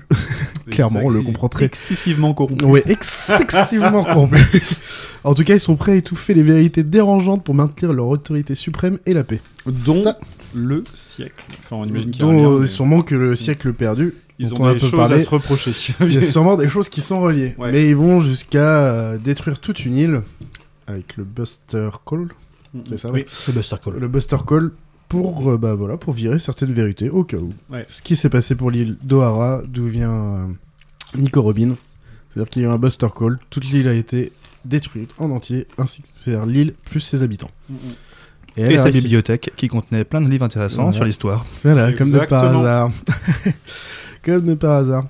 Donc ouais, ils ont un contrôle total sur le gouvernement ainsi que sur les organisations en dessous, c'est-à-dire donc la marine qui est un peu la police, on va dire, euh, Impel Down qui est la prison et l'unité du Cyberpol c'est la police, c'est les détectives, c'est Les la- renseignements. c'est les renseignements, ouais, c'est ouais. les renseignements, c'est meilleur mot. Ouais. Alors pendant la rêverie, donc c'est un moment, euh, un petit arc euh, dans, dans One Piece où c'est tous les dirigeants du monde se rejoignent avec les gros dirigeants de la- du gouvernement mondial. Mm, mm. On les voit et on voit un, trône vide et qui s'agenouille devant quelqu'un. Cette, mystérieuse silhouette, c'est Im. On sait juste son nom, on sait pas exactement qui c'est, mais on comprend qu'en fait, c'est vraiment le vrai dirigeant du gouvernement mondial. Et là, c'est l'un des mystères qui, encore une fois, tu fais putain, je croyais que les 5 doyens c'était les plus, enfin, les Ouais. plus hauts. Et en tout cas. C'est. Ouais, vas-y, pardon. Ouais, non, vas-y. Non. Bah, en fait, euh, on, on a parlé plutôt de Marshall euh, Dietrich, comme quoi c'était, euh, il remplissait euh, grosso- le, progressivement le rôle d'antagoniste principal, mais lui, Mm. il a le potentiel d'en être un aussi. Bah oui, clairement, c'est. Et en plus, derrière, on le voit avec un gros chapeau de paille et en train de dire que Mugawa, il fait chier. en gros, pour faire simple. Ouais. En tout cas, qu'il l'a en ligne de mire, ça c'est sûr. Mm. Donc, euh, déjà, les 5, on voit qu'ils sont vieux, mais on voit qu'ils ont des cicatrices, qu'ils ont des épées, donc je pense qu'ils ont été très costauds à une époque. Ouais. Sûrement des amiraux ou des choses comme ça. On le sait Ouais, pas vraiment, mais c'est vraiment une grosse supposition qui a l'air facile à faire en tout cas. Et on ne sait pas qui est cette personne Im, ou alors c'est grand du pouvoir, se- s'agenouille devant lui, alors qu'il est toujours caché, il est un peu dans l'ombre. Voilà, donc euh, c'est un grand mystère ça aussi. Mais je le compte dans le conseil des 5 doyens, parce que pour moi ça va avec euh, ce Im. Bah, ça fait des 6 quoi. Ça fait 6. Pim. Et Im. Et Im. Hop là. Euh, du coup, on va parler du deuxième pouvoir, les dragons célestes avec Bot. Oh yeah. Vas-y, vas-y. Donc, les dragons célestes, euh, c'est un nom qui est très souvent prononcé euh, tout le long de One Piece, et on en croise relativement peu. Qui sont-ils? Ce sont les nobles du monde. Précisément, ce sont les descendants des différentes familles qui ont mis en place ce gouvernement mondial et qui ont mis en place ce système politique. Euh, ce conseil des dragons célestes, c'est que pour la plus grande partie d'entre eux, c'est des gros bâtards. Euh, ils ignorent toutes les lois. qu'il a réfléchi pour trouver un... Et là, c'était le mot sympa. Oui, oui, oui, oui. Oui, parce que j'ai hésité avec petite salope, mais j'ai déjà utilisé l'intro pour parler de la marine en général. Et non, en fait, ce sont. euh, la façon dont on les voit tout au long du récit, c'est que ce sont des esclavagistes. Mm. Euh, ils sont certainement richissimes. C'est jamais vraiment abordé Euh, mais on, on sait qu'ils font des achats de fous. Euh, un exemple, c'est qu'un mec euh, achète une sirène à 500 millions de berries pour la mettre dans un aquarium de piranha pour savoir combien de temps elle survit. Voilà, voilà ce que font les dragons célestes Ça fait un dans peu One penser Piece. aux, aux nobles consanguins dégénérés euh, de Totalement. la monarchie absolue. Quoi. Exactement. Clairement. Exactement. Et donc, euh, très peu d'entre eux méritent le respect, bien qu'on en voit un exemple ou deux de certains dragons célestes qui euh, ont un certain honneur. Ils sont pas gentils, mais ils ont un certain honneur, quand même. Et euh, ils sont craints par les gens du peuple, car À fond, non, je disais à fond. les dragons célestes euh, peuvent, s'ils le souhaitent, faire appel à la marine. Et carrément, euh, c'est un amiral qui vient les, les voir s'ils réclament d'en voir un. Et donc les- le peuple les craint parce que emmerder un dragon céleste, c'est s'attirer les foudres de la marine et des amiraux. Sauf si tu t'appelles Mugiwara no Luffy. Oui. Et là, euh, là tu t'en fous de tout le monde. Ouais, exactement. Mais néanmoins, le peuple sait qu'il peut. euh, Enfin, un mec, complètement. n'importe qui peut se faire enfermer, voire même tuer, parce qu'il a euh, dérangé euh, un dragon céleste, mais même pour une connerie. Euh, pour une petite bêtise, euh, si on tombe sur un con, ben, ça peut être tendu. C'est clair. Clairement. Euh, leur lieu de vie est Marie-Joie. Mm. Euh, je sais pas s'ils y vivent tous, néanmoins Non, une, grande, une grande partie d'entre eux y vit. En même temps, ils pourraient pas vivre ailleurs parce qu'ils seraient massacrés par la population, puisqu'ils sont relativement détestés. Et étant donné qu'ils pratiquent l'esclavagisme, tous ceux qui se sont échappés de, de cette condition n'ont qu'un but en tête, les massacrer. Donc euh, ils, euh, ils font profil bas, je pense, qu'ils sont pas sur Marie-Joie ou qu'il n'y a pas de marine autour d'eux. Oui, clairement. En fait, dans les faits, les dragons célestes sont pas si intéressants que ça. Enfin, on sait juste que c'est des baltringues et tout machin, et que c'est la noblesse. C'est Ce qui est plus intéressant, c'est de savoir ceux qui étaient dans la noblesse et qui ne sont plus dans les dragons célestes, comme Tout à fait. Doflamingo, par exemple. Flamingo. Et du coup, tu vois qu'il fait du chantage sur eux parce qu'ils l'air de sa- ils ont l'air de savoir des choses quand même aussi. Mais je pense Oui. qu'on en revient encore au siècle. Enfin, Sûrement, c'est que le ça perdu va ou expli- la- expliquer l'origine de leur nobilité Ouais. et de leur pouvoir. Mm. C'est sûrement, ouais, du coup, euh, Mm.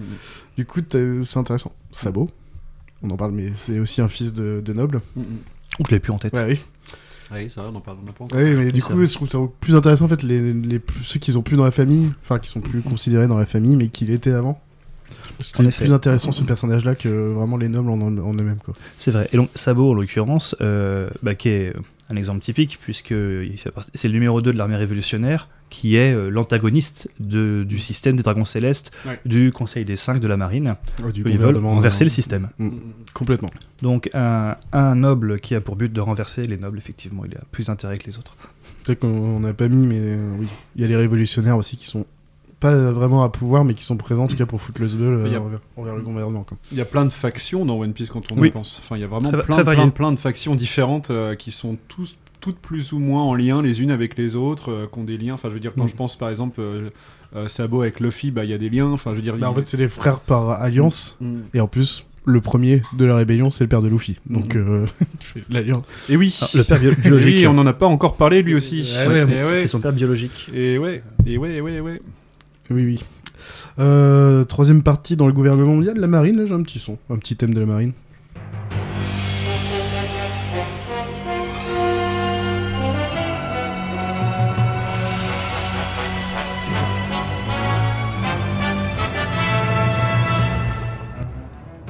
Je vous laisse en fond.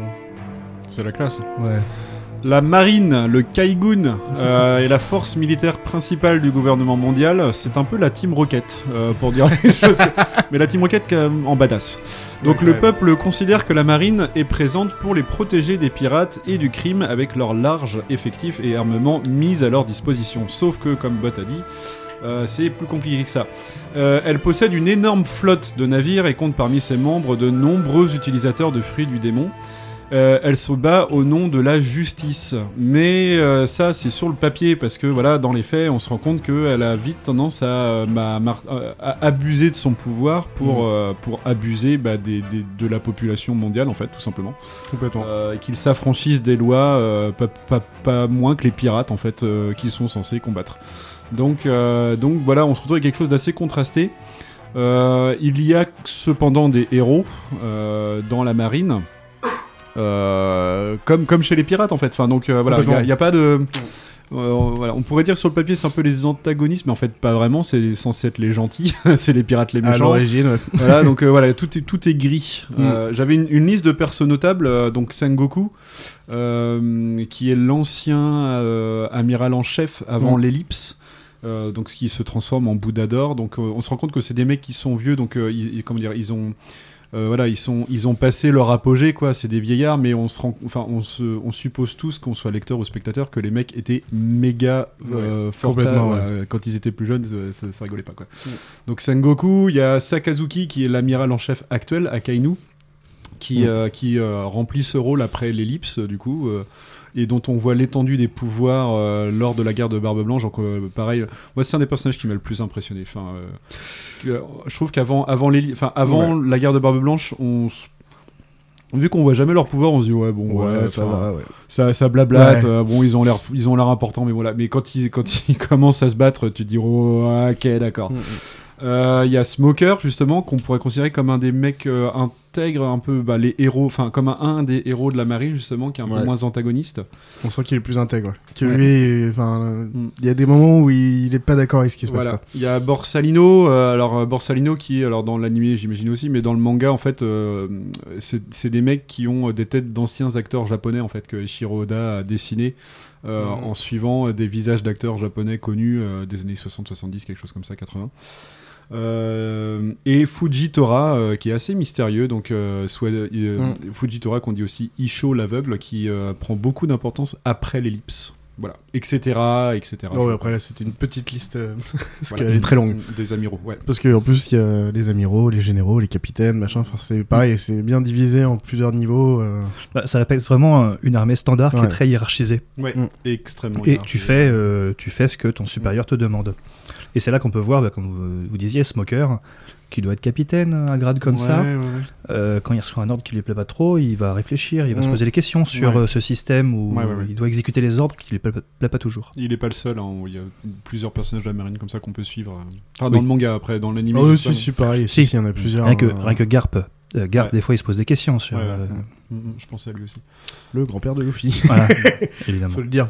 Il a quand Oui, même son grand-père qui est un des généraux euh, Qui est les con- plus connus, Comment- un des héros en plus. qui euh, appelle Comment le- le héros de la marine. le- L'enfant que Luffy sauve tout au début de l'histoire et qui devient euh, qui Capitaine. prend du galon et du galon. Et pareil, c'est dans le manga, on suit euh, par petites pages, double page des fois. Et, Et on, euh, on comprend qu'il est ouais, aussi plutôt intègre quoi. Il Bon. est intègre. Parce et, que d'ailleurs, il euh, est dans la marine, mais méga ouais. fan de Luffy. Et il commence à voilà, il commence du coup, enfin, il a des, sentiments partagés, il commence à avoir ouais, des, ouais, des, des, des- comment dire, des sentiments conflictuels. euh, vis-à-vis Ouais, de- complètement. de Bah, il a la même vision de la justice que Luffy, que Luffy. mais lui a pensé que pour l'appliquer, fallait être dans la marine. Exactement. Mm. Mm, mm. Donc, euh, ouais, Luffy, c'est la piraterie, la liberté, c'est moi Ouais. qui choisis. Ouais.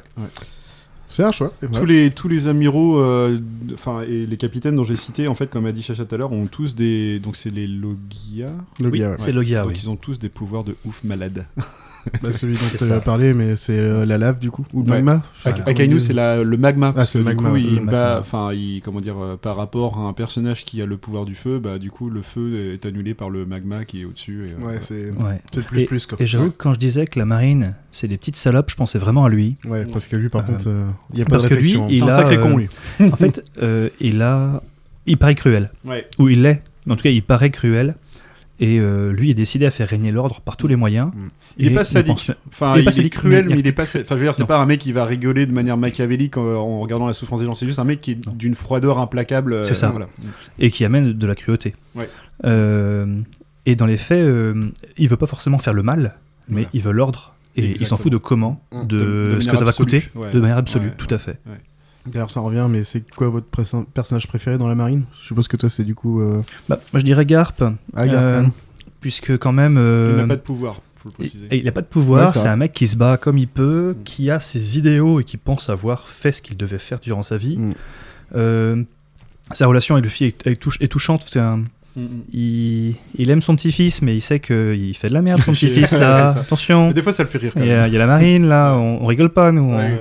On, Quand va il- on va Quand t'en il a une. déclaré euh, quand même la guerre à la marine, son p- grand-père arrive, lui fout une tarniole. Mais qu'est-ce que t'as encore branlé C'est ça. Mais pas plus que ça, sinon après on va pas plus Ouais. loin, alors que normalement il devrait l'arrêter, machin. Oui. Et puis derrière, euh, c'est Luffy qui va coller une demande à la garpe euh, parce qu'il est sur son chemin pour aller libérer Ace.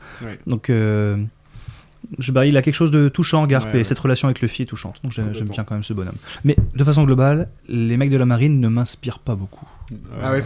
Parce que Garp, en plus, il y a un bah, un côté héroïque, c'est-à-dire qu'il a aussi connu Goldie Roger, il a Ouais. connu, enfin, Il a Shanks- qui sont- il a connu Shanks quand il était gamin, il a connu Barbe Blanche à l'origine, enfin, il était vraiment à l'origine, il a connu, enfin, il connaît l'histoire. de- Il y en a, il y en a, il y en a, enfin, il y a quand même une sacrée fournie qui sont charismatiques, enfin, que, que je trouve assez. Ak- Akainu euh, en fait partie. euh, Il y en a un qui passe totalement à la trappe, euh, Kong, Ah qui oui. est le premier amiral en chef. Et après, ça devient Sangoku et on, il passe mais vraiment la trappe vrai, comme ça. j'avais même on oublié, sait tu même pas euh, genre Pareil. quel pouvoir, s'il avait un pouvoir ou on sait pas. Et toi, c'est qui ton petit préféré Parce que t'as dit plein de noms, mais. Bah, euh, si tu devais en choisir un. Plus. Bah, Ak- Aka- alors, mon préféré, je pense que ce serait Sang- Sangoku parce Mm. que euh, Pour tout le il a un, il a un côté papy funky avec sa Mm. coupe afro et sa, sa barbe. Enfin, euh, il fait pas sérieux comme ça et justement lors de la guerre de Barbe Blanche, quand il commence à poser du, à, à taper du poing sur la table, tu te rends compte qu'en fait il est méga badass aussi. euh, Toujours il fait avec un peu ouais, il fait un peu copain avec Garp et justement après quand il est à la retraite, il, ouais, je le trouve assez attachant. Il fait Mm. un peu tortue génial. euh, voilà, mais Akainu, je trouve qu'il est quand même vachement intéressant. Euh, et euh, ce personnage euh, Isho là, l'aveugle, qui se met à, enquêter, tu sens qu'il va avoir, il va prendre de l'importance aussi Oui. ce, ce mec-là. Bah, tu vois, du coup, c'est Aokiji, celui qui est de la glace. Oui. Que je trouve très intéressant parce qu'il a un peu une liberté d'esprit euh, parmi tous les amiraux, justement. Il a l'air de suivre son chemin euh, malgré qu'il soit dans la marine. Bah, de toute façon, je crois qu'il se casse de la marine. Au Il démissionne. a- Il démissionne pendant, démissionne. ouais.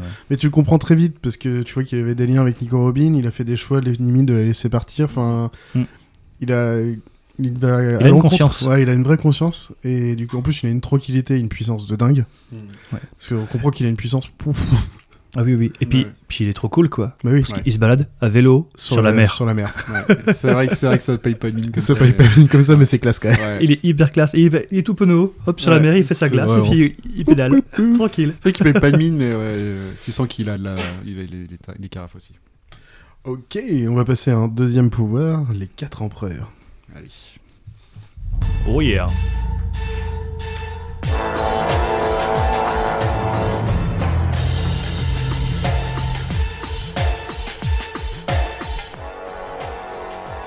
C'est ça en fond.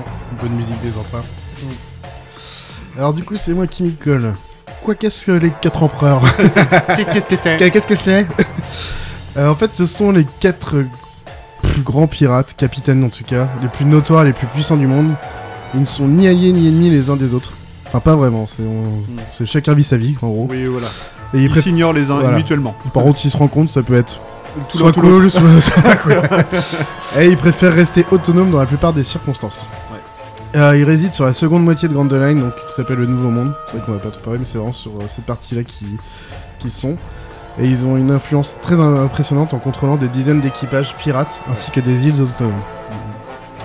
Euh, pour exemple, euh, quand Barbe Blanche euh, sur le- l'île des Sirènes et autres, qui était euh, géré par le gouvernement mondial mais qui était devenu plutôt un endroit de piraterie, mais comme on peut l'imaginer classiquement, il dit non, maintenant c'est mon île.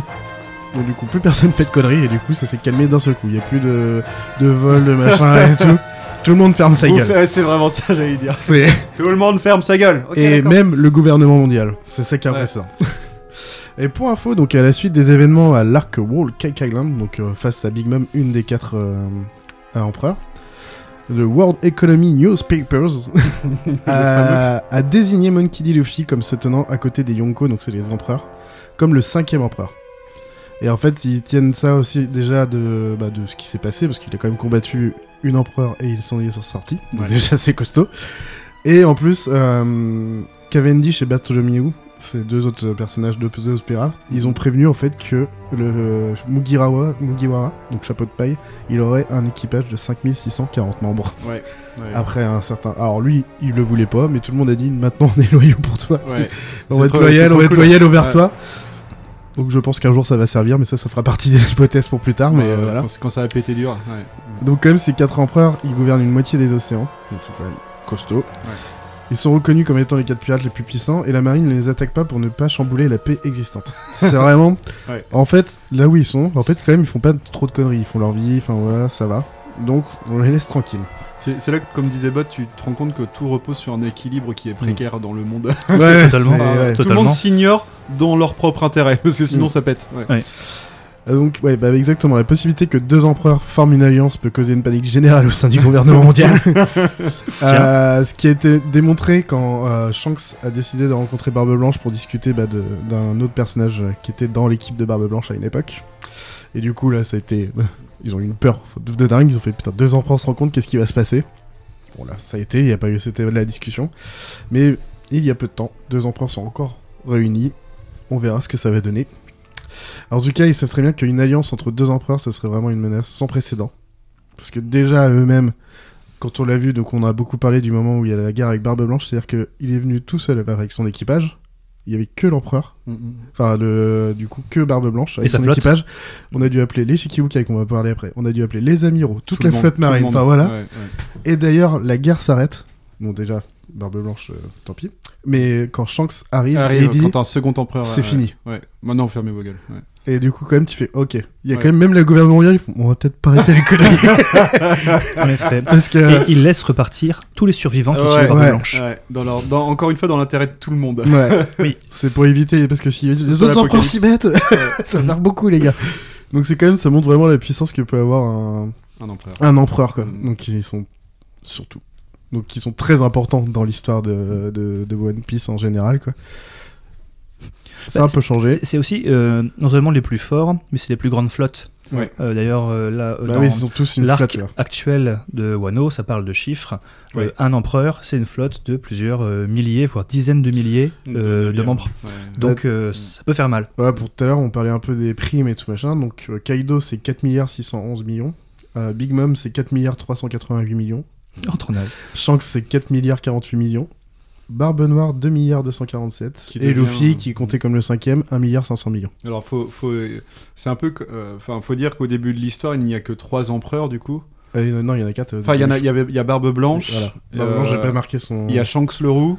Big Mom et Oui. Kaido. Et ouais, mais sauf que tu sais, au début de l'histoire, Ah, on les voit par- pas du tout, Voilà, on n'en Ouais. parle pas trop. Et après l'ellipse, du coup, euh, Barbe Noire prend la place de Barbe Blanche. Mhm.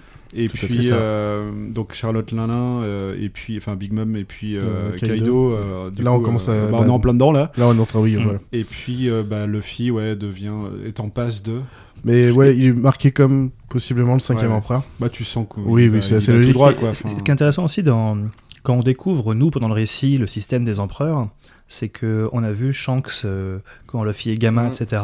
Mhm. Et on apprend en même temps que Luffy, quand lui il découvre, Oui. c'est quoi les empereurs, Oui, oui. c'est qui. On lui dit, ben là, les empereurs, c'est eux. C'est. Shanks, lui Ouais. Il fait, ouais, ouais, c'est bah, le mec qui t'a offert ton chapeau de paille. euh, Ouais. C'est lui qui a ramené le fruit que t'as bouffé, ben, malgré lui, mais tu l'as bouffé quand même. Et euh, ah, mais mon pote, euh, c'est un des empereurs. empereur, ouais. Et c'est super. bah, j'irai le voir. Super important que t'en parles parce que de les empereurs, clairement, on va pas se le cacher. En fait, c'est les gros méchants de l'histoire. Enfin, c'est vraiment les antagonistes principaux avec la marine quand tu les Mm. représentes, sauf. Shanks le Roux, qui est euh, pour le oui. coup un des tout premiers personnages que tu vois dans l'histoire, que tu lis, ou Ouais, oui, complètement. et qui, qui détonne des, enfin, il détonne vraiment des autres. Et il y a un autre mystère avec Shanks le Roux, c'est qu'on on ne sait pas, euh, on, on sait pas pourquoi c'est un empereur. Enfin, je veux dire, on n'a jamais vu son Non. pouvoir à Shanks le Roux. Non, On effet. sait pas si c'est un utilisateur du fruit du démon. Techniquement non, parce que Bah il a été Luffy, dans la mer, il- donc, euh. voilà. Donc on sait pas trop encore euh, quel, quel est son potentiel. On sait juste que il est ultra méga badass parce que tout le monde le redoute. Et il est hyper bien entouré. Voilà. Aussi. Il a un équipage de ouf. le départ, ça ressemble un peu à Luffy, c'est-à-dire qu'il a pas l'air Oui. d'avoir un gros équipage, Bah, mais c'est très précis, Ouais. et c'est un peu la Oui. même chose. T'as le sniper des... Bon, bah en plus, c'est beaucoup relié à Usopp, le sniper. Ouais. T'as le machin, tu sens que c'est un peu relié. euh, il y a un... Tu peux clairement faire une- un Des gros parallèle. Et du coup, d'ailleurs, quel est pour vous le plus gros moment avec un des quatre empereurs? Qui a pu se passer Il y en a des tas, hein, donc. euh, Bah Barbe Blanche encore. Toi, c'est. Barbe Blanche, Bah ouais, Barbe ouais, Blanche. mais normal, hein, c'est un Pareil. grand moment. hein, ce moment. Pareil. Bah oui, oui. C'est le grand moment de One Piece pour moi. Enfin, Oui. C'est vraiment le moment de One Piece euh, quand tu lis où, je- où, où j'ai vraiment totalement basculé et me dire euh, c'est énorme One Piece. Enfin, je, je Mm. surkiffe. C'est- C'est un épisode complet, juste pour euh, sa fin, pour en Ouais. parler. C'est tout un épisode Mm. où on Mm. reparle de sa vie Mm. et euh, voilà pour. Ah ouais, je vois bien. On, on dit c'est quoi l'événement en question ou on, on spoil de toute façon Enfin, Bah, on pff, de toute façon, on a bien compris que s'il a été remplacé, c'est parce qu'il est mort. hein. Enfin, Oui. il fait- Et tu que- pars pas comme ça. Quand hein. ils disent qu'il meurt, euh, Il s'est pris 75 balles, euh, 58 coups de couteau, Ouais. il s'est fait arracher la moitié du Ah bah oui. visage, un bras, une jambe, machin, Ouais. et il meurt debout. Il meurt debout. Waouh, il est à costaud le du, mec. du roi des pirates, c'était un peu l'antagoniste du roi des pirates. Oui. Le seul Oui. qui lui faisait chier un c'est peu. vrai. enfin, Antagoniste et en même temps un peu son Ah, pote Pote, aussi. antagoniste. euh, en tout cas, Son concurrent, son Ouais, concurrent, plutôt, Rivaux, ouais, ouais. Ouais, plutôt c'est un peu concurrent. un... Ouais, c'était le rival du roi Ouais, des pirates. c'est Ouais, plutôt c'est. Et moi en fait j'ai mis bah, en fait tout simplement la rencontre de Shanks avec Luffy quand il lui donne son chapeau de paille parce qu'en fait c'est quand même l'origine De de l'histoire. Que, en fait c'est un peu le passage de volonté de Shanks vers le Luffy. Passage donc, de témoin. euh, ouais. Mm. Donc du coup je me suis dit quand même parce que sinon j'ai aussi pensé au truc de Barbe Blanche, je me suis dit ah, on va essayer de trouver un autre truc. En fait Ouais. en repensant je fais bah oui mais en fait c'est quand même la base Mm. et qui fait que Luffy il en est là, que enfin euh, plein de trucs. euh. Totalement. donc euh, on va parler des Shikibukai. Vous avez déjà entendu plusieurs fois le nom. Oui. Mais on va vous expliquer un peu plus ce que c'est. Et j'ai aussi une petite musique de thème.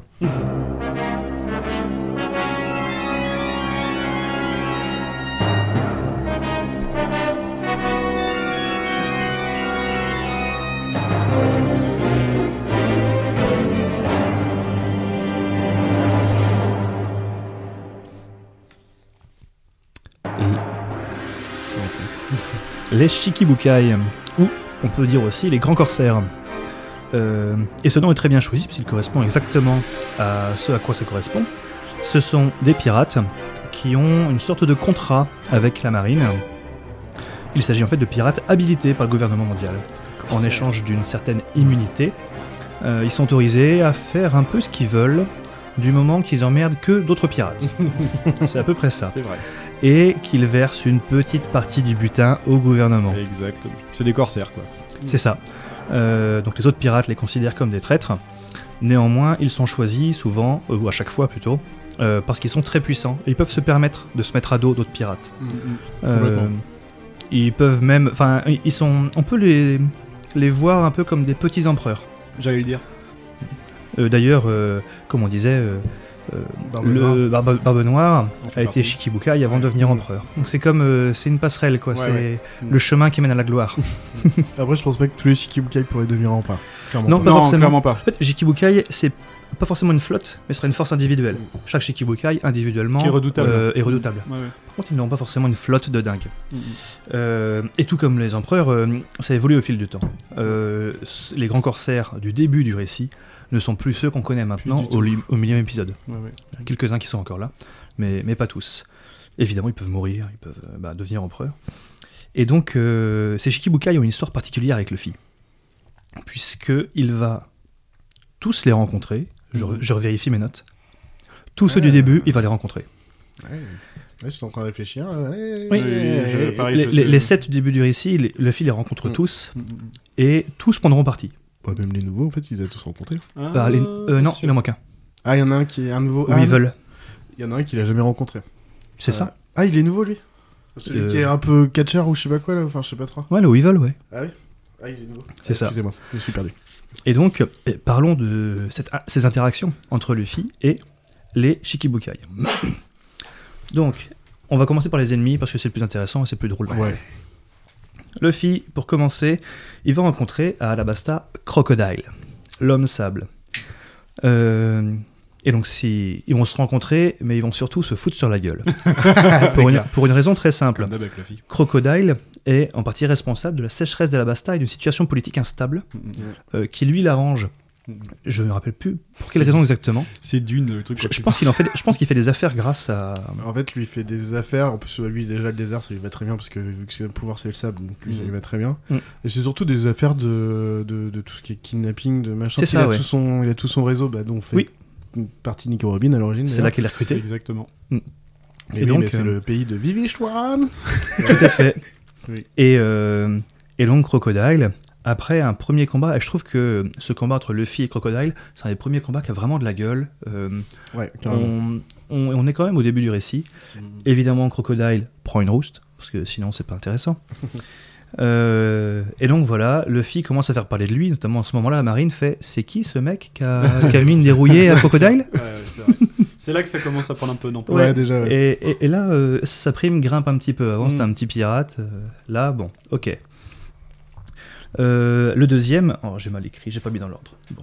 Le deuxième, Gecko Moria, Ah oui. l'homme ombre. Donc un Shikibukai qui paraît beaucoup plus faible que les autres, mais qui a manger un fruit du démon euh, redoutable, on va dire. Mais en soi, c'est un mec assez feignant, ça paraît pas être un combattant de fou. Il a une allure de vampire gros. Voilà, c'est Oui. un, un vampire pas sportif et pas beau ça, gosse. exactement. Euh, on n'est pas dans Twilight, ça c'est clair. Il dirige une armée de zombies et euh, par un concours de circonstances, il va voler un truc à Luffy. Luffy va aller le chercher. Bim bam boum, grosse dérouillée. Deuxième Shikibukai que Luffy euh, déglingue. Alors bien sûr, Luffy est un gentil. Il leur mène dérouillé, mais il ne les tue pas. Oui, Non. c'est pas Luffy qui va tuer quelqu'un. Ouais, grosse erreur. Ouais. Et, pre- et presque toujours, euh, Luffy se prend une mini dérouillée avant. C'est-à-dire qu'il il- Oui. jamais il gagne du premier coup. Enfin, euh, Oui, non, non, non. Il met en place une stratégie. Ouais. Parce que Luffy a beau être con, il ne l'est pas totalement. Non. Et quand faut mettre des patates, il arrive à Ouais, faire il retourner le cerveau. qu'il apprend de ses Des- combats perdus, voilà. Oui, surtout. c'est un shonen. Voilà. Et- C'est un shonen. Exactement. Et enfin, euh, événement qui arrive bien plus tard dans le récit, euh, Doflamingo. Donc euh, Mm. l'homme au fruit du démon du fil, je que ça n'ai commence plus, vraiment à plus le nom en basculer, tête, ouais. à sa bascule. Ouais. Euh, on est déjà après l'ellipse, les deux précédents étaient Ah ouais l'ellipse. Ouais, on c'est est après l'ellipse, Doflamingo Doflamingo, ouais. D'accord. Ah, mais oui Oh, Vas-y. Oui. oui. Et donc Doflamingo est responsable d'un trafic euh, qui se fait entre Dressrosa et mais en fait c'est un trafic qui est énorme parce que ça concerne plusieurs îles, c'est pas juste un pays. Euh, alors qu'avant Crocodile c'était un pays. Oui, oui, Euh, Gecko Moria il avait son petit coin. Ouais. De Flamingo, on passe à un truc, Truc euh, ça concerne quoi. du monde, Ouais. c'est en lien avec un empereur, il y, a, il y a des usines, des esclaves. Enfin, C'est un vrai, gros. un vrai connard, mais un vrai de vrai, quoi. Oui, oui, oui. Ouais, c'est le mafieux international. Oui, Mm. ouais, on peut le voir comme ça. Et donc euh, là, à nouveau, Luffy, il va lui mettre une dérouillée. Mais Mm. là, est-ce qu'on Hein en parle? De quoi Bah là, il commence à. Enfin, on parle du. Ah, du- de l'équipage du coup qui non, non, non, de- des- des- des transformations de Luffy. Enfin, là, il... Ah oui, là, il a, il a un niveau de C'est c'est la, transformation. c'est la première fois qu'il atteint le Gear 4. C'est là que, que, ça. Que Luffy, ça rigole plus dans les combats. Enfin, plus du tout, du tout. Mm. Mm. Il maîtrise. Alors, est-ce que c'est le moment d'en parler Ou on, on en Le parle après le Ouais, c'est vrai qu'on peut en parler quand même. On l'a pas que- expliqué clairement. Bah non, c'est parce que je pense pas qu'après, sinon. Ouais, c'est vrai qu'on. Mais le... ouais, on peut parler du haki. C'est certaines personnes ont un- le haki, donc c'est un peu une puissance. euh, Appelez le la- fluide en français ou le courant. C'est la force les Jedi. Exactement. Exactement. Mais euh, du coup, qui peut permettre de, de blinder son corps pour être défensif, Mm, de l'utiliser pour attaquer, ou euh, de lancer un peu un pouvoir psychique et les plus faibles tombent direct. Ouais, C'est les ça. trois pouvoirs du haki. Une espèce de pouvoir d'influence. Euh, bah, euh, dans ce cas, il y a un quatrième. euh, il y a euh, une notion de perception avec le haki qui se travaille beaucoup Oui. également. Mm, mm. Et euh, c'est en lien aussi avec tout ça. Oui, tu peux fermer. Si tu connais, tu, tu gères bien ton haki, tu fermes les yeux, tu peux éviter les coups. quoi. Et tu, tu sens ce Mm. qui vient. Mm. Et, et clairement, là, on parle de force. Et là, et ça ne, là, on ne parle que du haut du haut du gratin des personnages dans One Piece, donc les empereurs. Là, Oui, oui, voilà. Oui, tout le monde n'utilise pas ça. Le, le 1% là. ouais. Ouais, c'est ouais, ça. Les, les capitaines, les gros capitaines, Mm. certains de leurs lieutenants, quand c'est des gros capitaines euh, pour certains. Tout à fait. Et donc, euh, c'est lorsque Luffy affronte Doflamingo qu'il il fait euh, le, la démonstration qu'il commence à maîtriser Mhm. euh, tout ce qui est acquis et euh, le combat de haut niveau, en fait. Ouais, ouais. Complètement. Et donc, on a dérivé sur le haki, mais on parlait bien des Shikibukai. Il y a ceux que Luffy a défoncés et il y a les autres. Parmi les autres, il y a Boa Hancock, Oh, la yeah. plus belle femme du monde. Oh. Impératrice pirate et princesse serpent des Amazones. Rien, rien que le titre, il pète, quoi. Mais rien que les Amazones, surtout. Ouais, oui, aussi, ouais, ouais, ouais. On pourra péter, pardon. Et J'arrête. Fallait le dire. toujours avec classe. Et donc, euh, Luffy euh, va, je, je n'ai plus en tête les circonstances, mais il va arriver sur cette île avec les Amazones. Et euh, Boa Hancock euh, va tomber folle amoureuse de Luffy. Bah, c'est quand juste il l'a envoyé avant- par, euh, Juste avant l'ellipse, ça. C'est juste avant qu'il Ouais. revienne sur. euh, non, parce qu'il a, il l'a déjà rencontré une fois et Non, il y non. revient à nouveau. C'est bah, c'est quand Bat Bartholomew les envoie un peu partout. C'est la première fois qu'il la rencontre? Ouais. Pour moi, c'était la deuxième. Mm, non, non.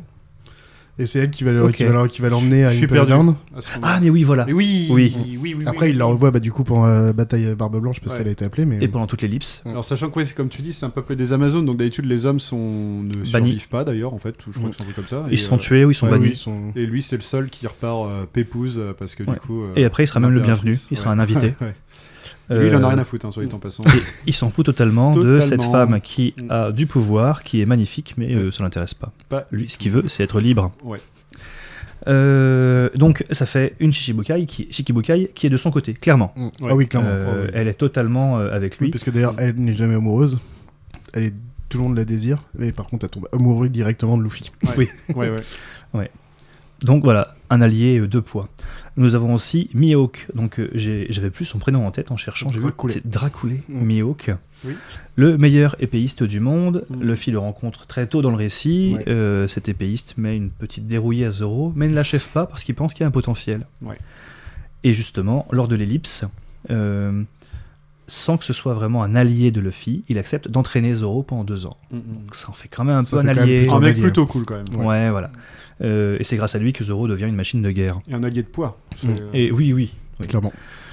Euh, troisième à Shikibukai qui décide de filer un coup de main à Luffy, Bartholomew Kuma. Euh, Je savais pas comment l'écrire, j'ai écrit grand monsieur parce qu'il est très grand. C'est Euh, celui dont j'ai parlé, donc qui a des coussinets sur les mains euh, Mm. tout à l'heure. Tout à fait. Et il va sauver les Mugiwara euh, d'un amiral. Donc euh, c'est juste avant Mhm. l'ellipse. C'est lui qui provoque l'ellipse presque, puisque il sépare le groupe en les sauvant. On comprend qu'il les envoie dans des îles qui les conviennent. Oui, Mhm. qui, qui leur convient pour qu'ils s'améliorent dans ce qu'ils font déjà Ouais. de mieux. Mm, mm. Donc euh, ouais, envoyer Zoro chez Mihawk, Tout à envoyer fait. Nami dans un truc où c'est des météorologues, Mm, mm. machin, enfin des trucs comme ça, exactement. Enfin, Exactement. Et, euh, et donc, dans un sens, et alors après, il y a tellement de personnages que c'est compliqué, Mm. mais Kuma avait un lien avec ce perso- un personnage que Luffy euh, a vu à Impel Down, c'est la, la Travelo, qui est une des secondes de, de l'armée révolutionnaire, qui est une pote de Kuma. Bon, on Qui comprend que est- Kuma fait partie a des tout un lien. révolutionnaires en fait. En fait, Kuma est un révolutionnaire. C'est un caché du coup, mais euh, C'est ça. il est infiltré. Mm. Il est infiltré, sauf qu'en fait, il se fait modifier le cerveau. Enfin, il, Il, a un peu une accepté d'être euh, ouais, d'être une- bah, un test euh, scientifique de Vegapunk. C'est ça, exactement. Et euh, donc Kuma euh, meurt durant l'histoire de One Piece, euh, mais en faisant quelque chose de très beau, durant cette ellipse dont on parle qui dure deux ans, Mm, mm. il va protéger le bateau de Luffy jusqu'à sa mort et jusqu'à ce qu'il revienne. Euh, meurt, non À la rêverie, on apprend qu'ils l'ont toujours en. Ah, un clone? Non, qu'ils l'ont toujours. Et justement, c'est Ah, pour, c'est ça que Sabo, c'est pour ça que Sabo euh, attaque la rêverie. Oh, je l'avais oublié ça. C'est pour récupérer Kuma. J'avais oublié ça. Mais parce qu'on croyait qu'il était mort.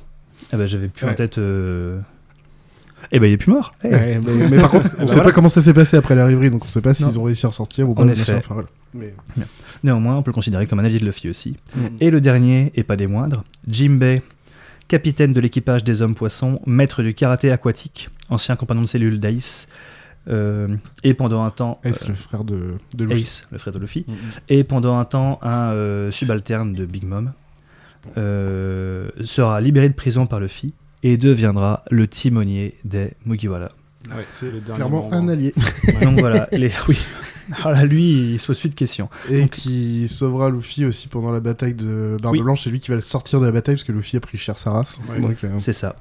Ouais. Donc, clairement, sur euh, ces grands corsaires, euh, une des forces de la marine, ceux qui étaient contre Luffy sont pris une dérouillée, ceux Mhm. qui étaient pour deviennent ses alliés. Ça participe à la réputation de Luffy et au Mhm. fait que euh, il est vachement balèze, le bonhomme. Ouais, mine de rien. Voilà. Mm. On a d'autres, et il, y a- il existe d'autres euh, Shikibukai, puisque j'ai parlé des sept premiers. ouais.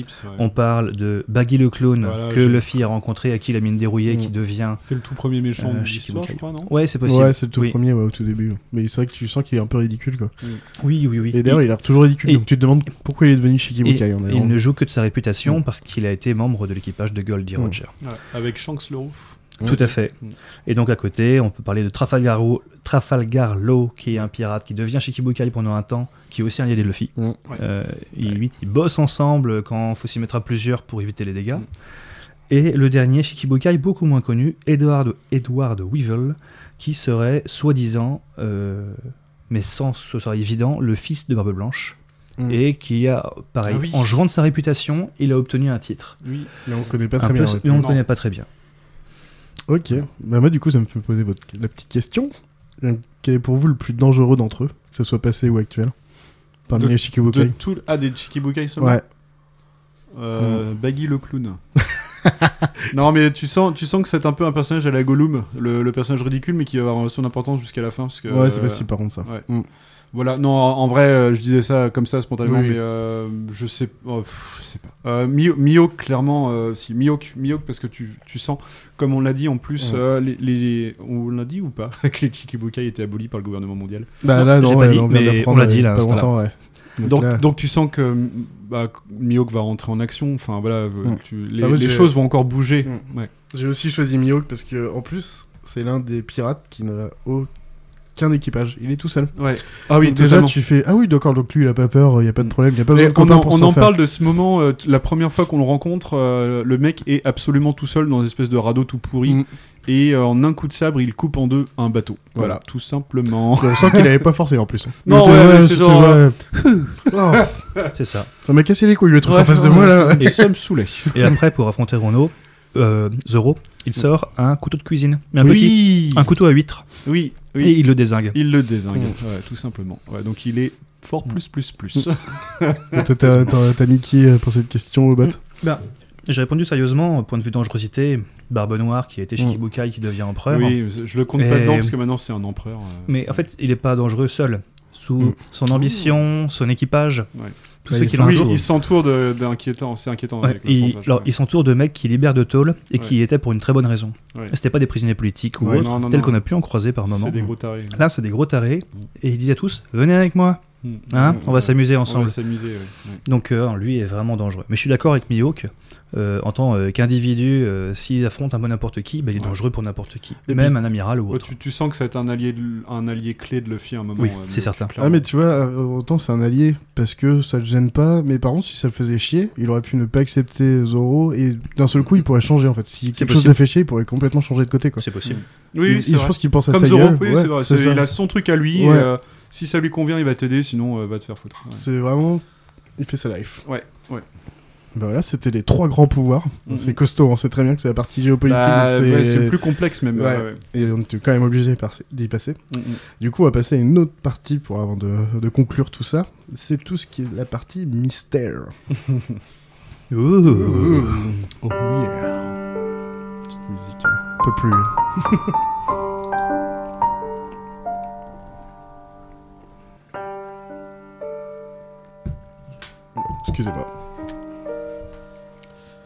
Et pour le premier mystère, on va parler du siècle perdu avec Angelo. Yep. Alors, euh, comme tu as dit à l'instant, la, la géopolitique c'était important et, et complexe, mais en fait, euh, il y a des mystères qui sont au moins aussi importants et complexes et dont nous-mêmes on peut pas encore tout vous expliquer. Qui fait partie de la géopolitique. en Bah plus. ouais, et qui font partie de la géopolitique, et voilà. Euh, donc le siècle manquant, eh ben, c'est un siècle dont aucune trace ne subsiste, qui se serait passé environ il y a 800 ans avant les événements actuels. Euh, rien avec un point d'interrogation? Eh ben si, parce que les poneglyphes, euh, des stèles, euh, des stèles monolithes, on va dire, avec des inscriptions Mm. dessus, je vous le dis là comme ça en, en impro, C'est ça. dont sont inscrits des textes dans une langue mystérieuse seraient connus seulement de, ni justement, donc on l'a déjà expliqué, Nico Robin. Tous les textes mis bout à bout révéleront ce qui s'est passé durant ce siècle et forment le Rio Poneglyph. Celui qui veut découvrir le dit siècle, caché par le gouvernement mondial, et je dirais même caché scrupuleusement par le gouvernement mondial, mais ça on, on vous l'a déjà développé, doit étudier tous les poneglyphes du monde et ramener le fruit de ses recherches à le der- la dernière île de Grand Line, où l'on suppose que l'histoire de ce siècle sera dévoilée. Voilà. Mm. On suppose également que le One Piece euh, y serait. Bah oui. Donc ça fait beaucoup de trucs qui convergent. Et puis on comprend bien que le, la marine, euh, enfin en tout cas le gouvernement mondial essaie de le cacher Ouais. absolument. Absolument. Mm. En tuant des gens. Bah, en fait, le gouvernement mondial existe, commence à exister Depuis, dès que euh, termine cette période d'histoire Ouais, disparue. ouais, ouais. Il y a Donc, beaucoup de réponses. ils ont dû faire des choses, certainement des belles saloperies, ouais. qu'ils ont cachées. bah, De toute façon, on a Et compris les dragons célestes, hein, euh, Ouais. on en parle, je suis sûr que. Et voilà, oui. On comprend qu'il y avait un autre peuple très important mais qui n'existe plus. Oui, ça sent la. Ça sent le génocide. Ça Ça sent sent- Ouais, et puis ça sent le. Pour faire un petit parallèle avec euh, Mass Effect, ça sent la, la, ci- la- comment dire, la super civilisation antérieure qui a été éradiquée, euh, voilà, donc il- dont il ne reste que. Voilà. On sent les- qu'avant il Mm. il y avait des gens avancés et paf, ils sont plus là. C'est les Mayas de l'époque. Voilà. C'est ça. C'est ça. Et donc, de, de même euh, sur, ce, sur ces poneglyphes, euh, il y a aussi des informations sur ce qui est appelé, sur ce qu'on nomme les armes Ah oui, antiques dans One Piece. Euh, ce seraient des armes euh, à la puissance dévastatrice, on- on et ça va avec les infos sur ce siècle perdu. Bah, on en connaît, donc c'est Uranus, Pluton et, Poséidon. et Poséidon. Mm. Donc Poséidon, on sait qui c'est. Poséidon, c'est une personne. Ouais, c'est une personne. Pluton, on sait que c'est un bateau C'est une arme. euh, énorme qui peut défoncer des îles. Mais on sait pas ça. où elle est, on sait pas. Enfin voilà. Et Uranus, on sait pas grand chose. Uranus, on sait quasiment rien. je crois. Ouais. Donc inutile de dire que c'est convoité par les empereurs, par euh, Bah ouais, par tout La marine. le gouvernement. Voilà, la ma- La marine essaie plus de les cacher que de les retrouver. c'est c'est ce que je veux dire. La marine essaie plus de, de protéger, enfin, slash de cacher cette merde, et les empereurs, clairement, de mettre la main dessus. Pour, pour euh, accéder au rang de roi des pirates. Tout ouais, à ouais, fait. ouais, exactement. Moi, je vais vous parler d'un autre mystère, c'est la volonté du dé. Allez. Ah, Ça, ça, C'est un sacré bordel. ça, c'est un peu la merde. Alors, du coup, dans l'univers One Piece, certaines personnes importantes ont un dé dans leur nom, comme Monkey D. Luffy, Gold D. Roger. Il y en a, il y en a plein. Marshall D. Teach. Marshall D. Teach. Ace ouais. D. euh, Roger. Trafalgar Dilo. Porte-glace. Trafalgar Dilo aussi. Sabot. Sabot Euh, ça, Si. je suis pas sûr. Non. Je sais plus. J'avoue. Mais donc, ils sont surnommés ennemis naturels de Dieu. Tout simplement. Que pourrait vouloir dire ce dé? Parce qu'on n'en a aucune idée. Ça pourrait être pour Dream, ça pourrait être pour Danger, Hmm. ça pourrait être pour Destiny, ça pourrait être pour Demon. Parce que du coup, donc les Tenryubito, donc euh, les, les gens de la noblesse, sont appelés les, les, les nobles de Dieu, je sais plus exactement, mais ont dû, les descendants de Dieu. Et ceux qui ont un dé seraient les ennemis de ces descendants, donc de dire les demons, ça serait assez logique pour les démons. Mhm. L'inverse des- Oui. pour le dieu. Mhm. On peut peut-être que le dé est justement pour Deus, pour le dieu, si c'est possible. En tout cas, on n'en est pas sûr. Euh, en tout cas, tous ceux ayant un dé dans leur nom et qui sont décédés sont toujours morts avec le sourire. Et oui, c'est vrai. ça. Il n'y en a aucun, même euh, donc euh, je sais plus comment il s'appelle le géant qui aide euh, Nico Robin à partir, il avait un dé dans son nom et il est mort en souriant. Goldie Roger est mort en souriant. D'ailleurs, Monkey D. Luffy au tout début, il a failli se faire buter au même endroit où Goldie Roger était mort et il a fait un grand sourire. Mhm. Et Smoker qui avait vécu le- la mort de Goldie Roger a tout de suite eu un lien avec Monkey D. Luffy. Du coup, il a fait oula putain, ça fait Mhm. encore un mec avec un dit qui t'a deux doigts de mourir avec le grand sourire. Ouais. En tout cas, dans les questions de, d'un- du... qui a été posées à Oda, on lui demande ce qui signifie le dé dans le nom de Luffy. Et Oda répond simplement que c'est un dé pour le moment et qu'il compte révéler la vérité sur ceci le moment venu. Toujours mystérieux, Tout simplement. Euh, selon Traf- Trafalgar Law, lui-même porteur du dé, le dé provoquera un raz-de-marée dans ce monde. Alors, et c'est vrai que toute personne qui porte, qui porte un dé a toujours eu Une importance. une de- importance dans l'histoire. Ouais. Euh, bah, du coup, on parle de la volonté du dé, genre, ils vont, ils envoient une vraie volonté à des, des tas de personnes. Goldie Roger, c'est le meilleur exemple. Quand il se fait tuer, au dernier moment, c'est lui qui envoie l'âge de la piraterie, donc Bah, de- une volonté générale même. Leurs morts ont un effet papillon. Ouais, Euh, complètement. Mm. Euh, dernièrement, Rocinante, donc c'est nous en apprend un peu plus sur le dé. Dans son pays d'origine, en l'occurrence Marie-Joie, Mm. euh, on raconte que si un enfant n'est pas sage, un dé viendra le manger. Comme s'il y a un démon, du coup. C'est pour ça que Ouais. le démon, je trouve que c'est un des trucs qui a l'air d'être le plus proche. Mm, mm, Parce que les anciens nous racontent que dès qu'un dé se fait connaître, celui-ci provoqua une nouvelle tempête. mm. Donc c'est très mystérieux. On apprend vraiment des petites infos un peu partout, mais on n'en sait pas grand-chose. Je pense qu'on saura tout à la fin, comme l'a dit Oda. Mais euh, ouais, c'est très très mystérieux ce dé. On a vraiment envie de savoir euh, ce que ça donne. Pour le coup, Gold Roger. Au tout début, tout le monde l'appelait Gold Roger, mais en fait, euh, comme le disent ses équipiers, c'est Gold D. D. Roger. Ouais. Voilà. Vous avez autre chose à rajouter sur la du dé Non, bah, je pense Non. que ouais, comme tout le reste, ça va être vers la fin qu'on va. Ah, un mystère. Alors, on, on sait quand on le saura. C'est quand Ouais, euh, fin. les- un équipage, celui de Luffy certainement, arrivera sur Love Tale, Lifestyle, encore une fois. euh, qui est la dernière île de de Grand Line. En théorie, Piece, si tu arrives si t'arrives à lire les poneglyphes et que tu arrives à cet endroit et que tu regroupes tout, tu comprends c'est quoi cette volonté Mm. du dé. Donc ça, tout ça on le sait, sauf que bah, la réponse on sait qu'on l'aura euh, quand ils verront la dernière île, donc c'est la fin du récit, donc il y a le temps. Est-ce qu'on a dit ce que. On a même pas dit ce que c'était que le One Piece en fait? On a même pas Bon, parti on ne le sait pas.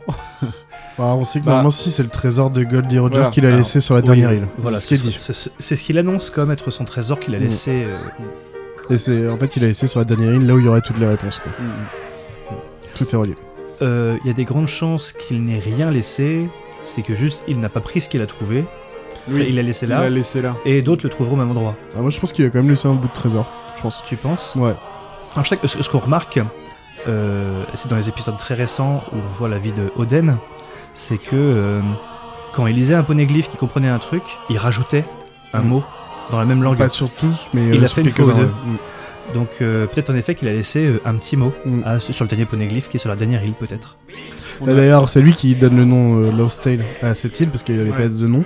En disant, euh, de toute façon, quand il rentre dessus, qu'il comprend tout ce qu'il y a à comprendre, Ouais. il se marre Ils vont rigoler. et du coup, il fait Ah putain, tout ça, Le récit qui fait tout rigoler. ça, Love et Tale. machin, et c'est pour ça qu'il l'appelle Lost Tale pour le- ouais.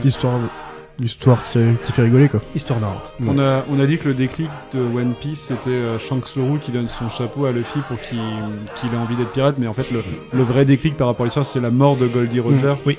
qui euh, en fait euh, fait débuter l'ère des pirates euh, à sa mort en disant que justement euh, il laisse son, tout son trésor qu'on appelle le One Piece à la personne qui le trouvera, et la personne qui le trouvera deviendra probablement le roi, le nouveau roi des pirates. Donc c'est ça qui fait que l'ère des pirates existe et qu'il y ait autant de pirates dans le monde euh, qui se tirent la bourre les uns les autres. Mm.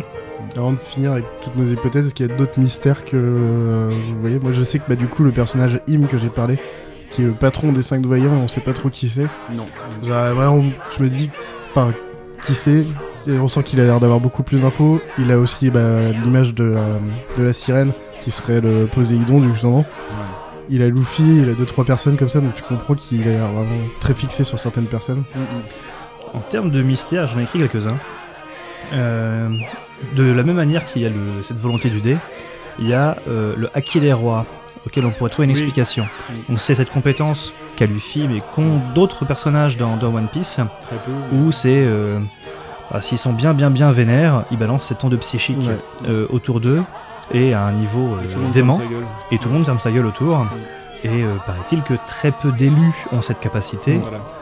Est-ce qu'il n'y a pas un lien avec le dé, certaines personnes qui... Non, parce que je sens que s'il a pas de dé. Non, et il sait le faire, c'est vrai. Parce que la scène où il débarque sur le bateau de Barbe Blanche, là j'ai Oui. raconté, où les, les lieutenants de Barbe Blanche disent Oh là là, les petits nouveaux, euh, va falloir descendre parce que vous allez prendre cher. Et je sens que s'il arrive, boum, tu sens qu'il envoie le Haki des rois, t'as la moitié qui tombe par terre. Ça, c'est pas mal. Ah, ok, on ferme notre gueule. ouais, ouais, ok, je sens qu'il il a la classe quand même. Ouais. Ah, J'avoue, Et- c'est Haki, ouais, c'est. Et en termes de mystère, il y a aussi Joy Boy, euh, qui serait l'homme qui a écrit les poneglyphes. Ah oui, c'est vrai. Euh, Oui. Et en fait, on ne Mm. sait rien de lui. Mm. Parce qu'en fait, lui, tout ce qu'il a fait, c'est relater une histoire qu'il avait encore et il a écrit ses trucs. Mais on sait pas vraiment ce qu'il a fait. Comment il l'a su, comment il l'a. Exactement. connu, Donc, euh, et j'imagine que euh, quand on aura plus d'infos sur les autres mystères, bah, c'est via ses récits à lui. Lui, Mm. c'est celui qui a écrit euh, tout ce qu'on a oublié. Carrément, je suis bien d'accord. Ok, bon, je pense que moi j'en avais pas spécialement d'autres. Après, il y en a tellement. Bon, on a parlé des armes antiques, on a parlé de machin, Mhm. enfin, on peut Mhm. parler de tout. Et euh, dernier point, on a parlé des fruits du démon. On comprend pas comment ils poussent. Est-ce qu'il n'y a pas un mystère là-dessus? Est-ce qu'il n'y a pas quelque chose à savoir? Ça me fait penser, bah si, mais en fait, du coup, Vegapunk, c'est un grand mystère, parce qu'on en parle tout le temps. On Ah, sait qu'il fait plein de choses, Mais oui, on sait pas où il est, on sait pas vraiment qui c'est, C'est enfin, et du fou. c'est le Einstein, ouais. et- Mais personne, t'as l'impression que même la marine ne sait pas où il est. Enfin. Non, en Il effet. y a pas un perso qui sait, euh, le, le Euh, mec chelou là qui contrôle le bah, gaz euh, pff, il a l'air de dire qu'il a des contacts avec lui des Ouais, fois, ouais, ou Ouais, machin. Et il y a Frankie qui a trouvé son labo Voilà. et qu'il a utilisé pour améliorer, s'améliorer lui et le bateau ouais. et tout ça. Mais la- le, personnage de Vegapunk, non, c'est pas Il reste vraiment il un, est. pour- un mystère. pour en plus, euh, au début, on peut se dire peut-être qu'il est mort, mais en fait, il y a des fois, il y a l'impression qu'il y a des nouveaux trucs qui viennent de lui. Alors, Mhm. du coup, on sait pas du tout, en fait. C'est vraiment un gros mystère aussi, ce C'est personnage. Mm, mm. Bon, allez, pour se finir, les hypothèses pour la fin. Pour vous. Qu'est-ce que vous pensez? Moi, j'en ai dur. Bah, déjà, tout sera dévoilé sur la dernière île, mais ça, on, fait- on Bon, sait ça, maintenant, voilà, ouais, quoi. voilà. Mais pour moi, il y aura une grande euh, rencontre entre les pirates de Shanks et Luffy. Ça, c'est obligé. C'est sûr. Car il y a un lien depuis longtemps, et en plus, le père de Usopp fait partie de l'équipage de Shanks. Mm. Et en plus, mais après, je sais pas si ça va être. Ils se rencontrent, ou je sais pas. Mais je verrais bien aussi un truc, c'est que Barbe Noire tue Shanks. Et Luffy, Le il part, il part en Combat, cacahuète. combat final. Et là, du coup, le gros équipage de Barbe Noire Combat versus final. les 5600 de Luffy et le gros, gros combat. Gros combat ça. serait de- imaginable de pour le finish. Et ouais. là, pour le coup, j'aurais bien même des morts dans l'équipage de Luffy. De, enfin, de, j'aurais même Barbe Noire mourir pour le coup, pour une fois. Mm. J'aurais bien Luffy le finir vraiment, quoi. Alors Oui. je sais pas comment, parce que euh, mine de rien, euh, t'arrives pas trop à savoir quel point faible il a, Marshall Ditich pour l'instant. Mais Bah, euh, oui, oui, tu, ouais. sens, tu sens que le combat final est inexorable. Ouais, Bah, entre- Enfin, euh, que ce sera le combat final, pardon. Mm. Oui. Sauf si, euh, sauf si c'est l'avant-dernier combat final et que la marine euh, se fout dans le bordel, auquel cas la marine derrière, tu vois, peut être. euh, C'est ça reste- c'est aussi imaginable. Mm. De toute façon, dans la fin aussi. Voire même la marine qui se fout avec Marshall Ditich contre Luffy, parce que Mm. ça, enfin, ouais, ça peut être un. Bah, Parce un que Teach, il, il accepte le fonctionnement de la marine. Il est empereur, il a du pouvoir, Lui, il est tranquille, il en profite, il a pas envie Ouais. que ça change. exactement. C'est vrai que ça pourrait faire un beau combat euh, équipe de Teach, euh, gouvernement mondial versus euh, équipe de Shanks et de Luffy. Ça Avec les Shikibukai qui sont plutôt du côté de Luffy Ouais. aussi. Donc, euh, ouais. ça pourrait être, ouais, ça, ça risque d'être très violent. Mm. Et de toute façon aussi, je pense que le- la chute du gouvernement mondial, c'est obligé à la fin, quoi. C'est quasiment certain. Quand euh, avec le dévoilé le siècle perdu, machin, enfin tout ça, on sent que Mm. vu que c'est pas très beau derrière, ça a l'air d'être. Non. euh, Ah, moi, je pense que la fin, c'est ça, en fait. C'est que le, le One Piece n'est pas le trésor. euh, Enfin, on pense que le trésor, c'est une fortune incroyable, mais en fait, euh, je pense que One Piece, c'est le Rio Poneglyph. C'est la connaissance, en fait. En fait, c'est la connaissance, et euh, c'est être la connaissance du monde, euh, du siècle manquant, et en fait, on va se rendre compte que, que en fait, euh, la- t- la- le monde tel qu'il est prédisposé aujourd'hui euh, n'est qu'une rigolade, et je pense que c'est pour ça que Mm.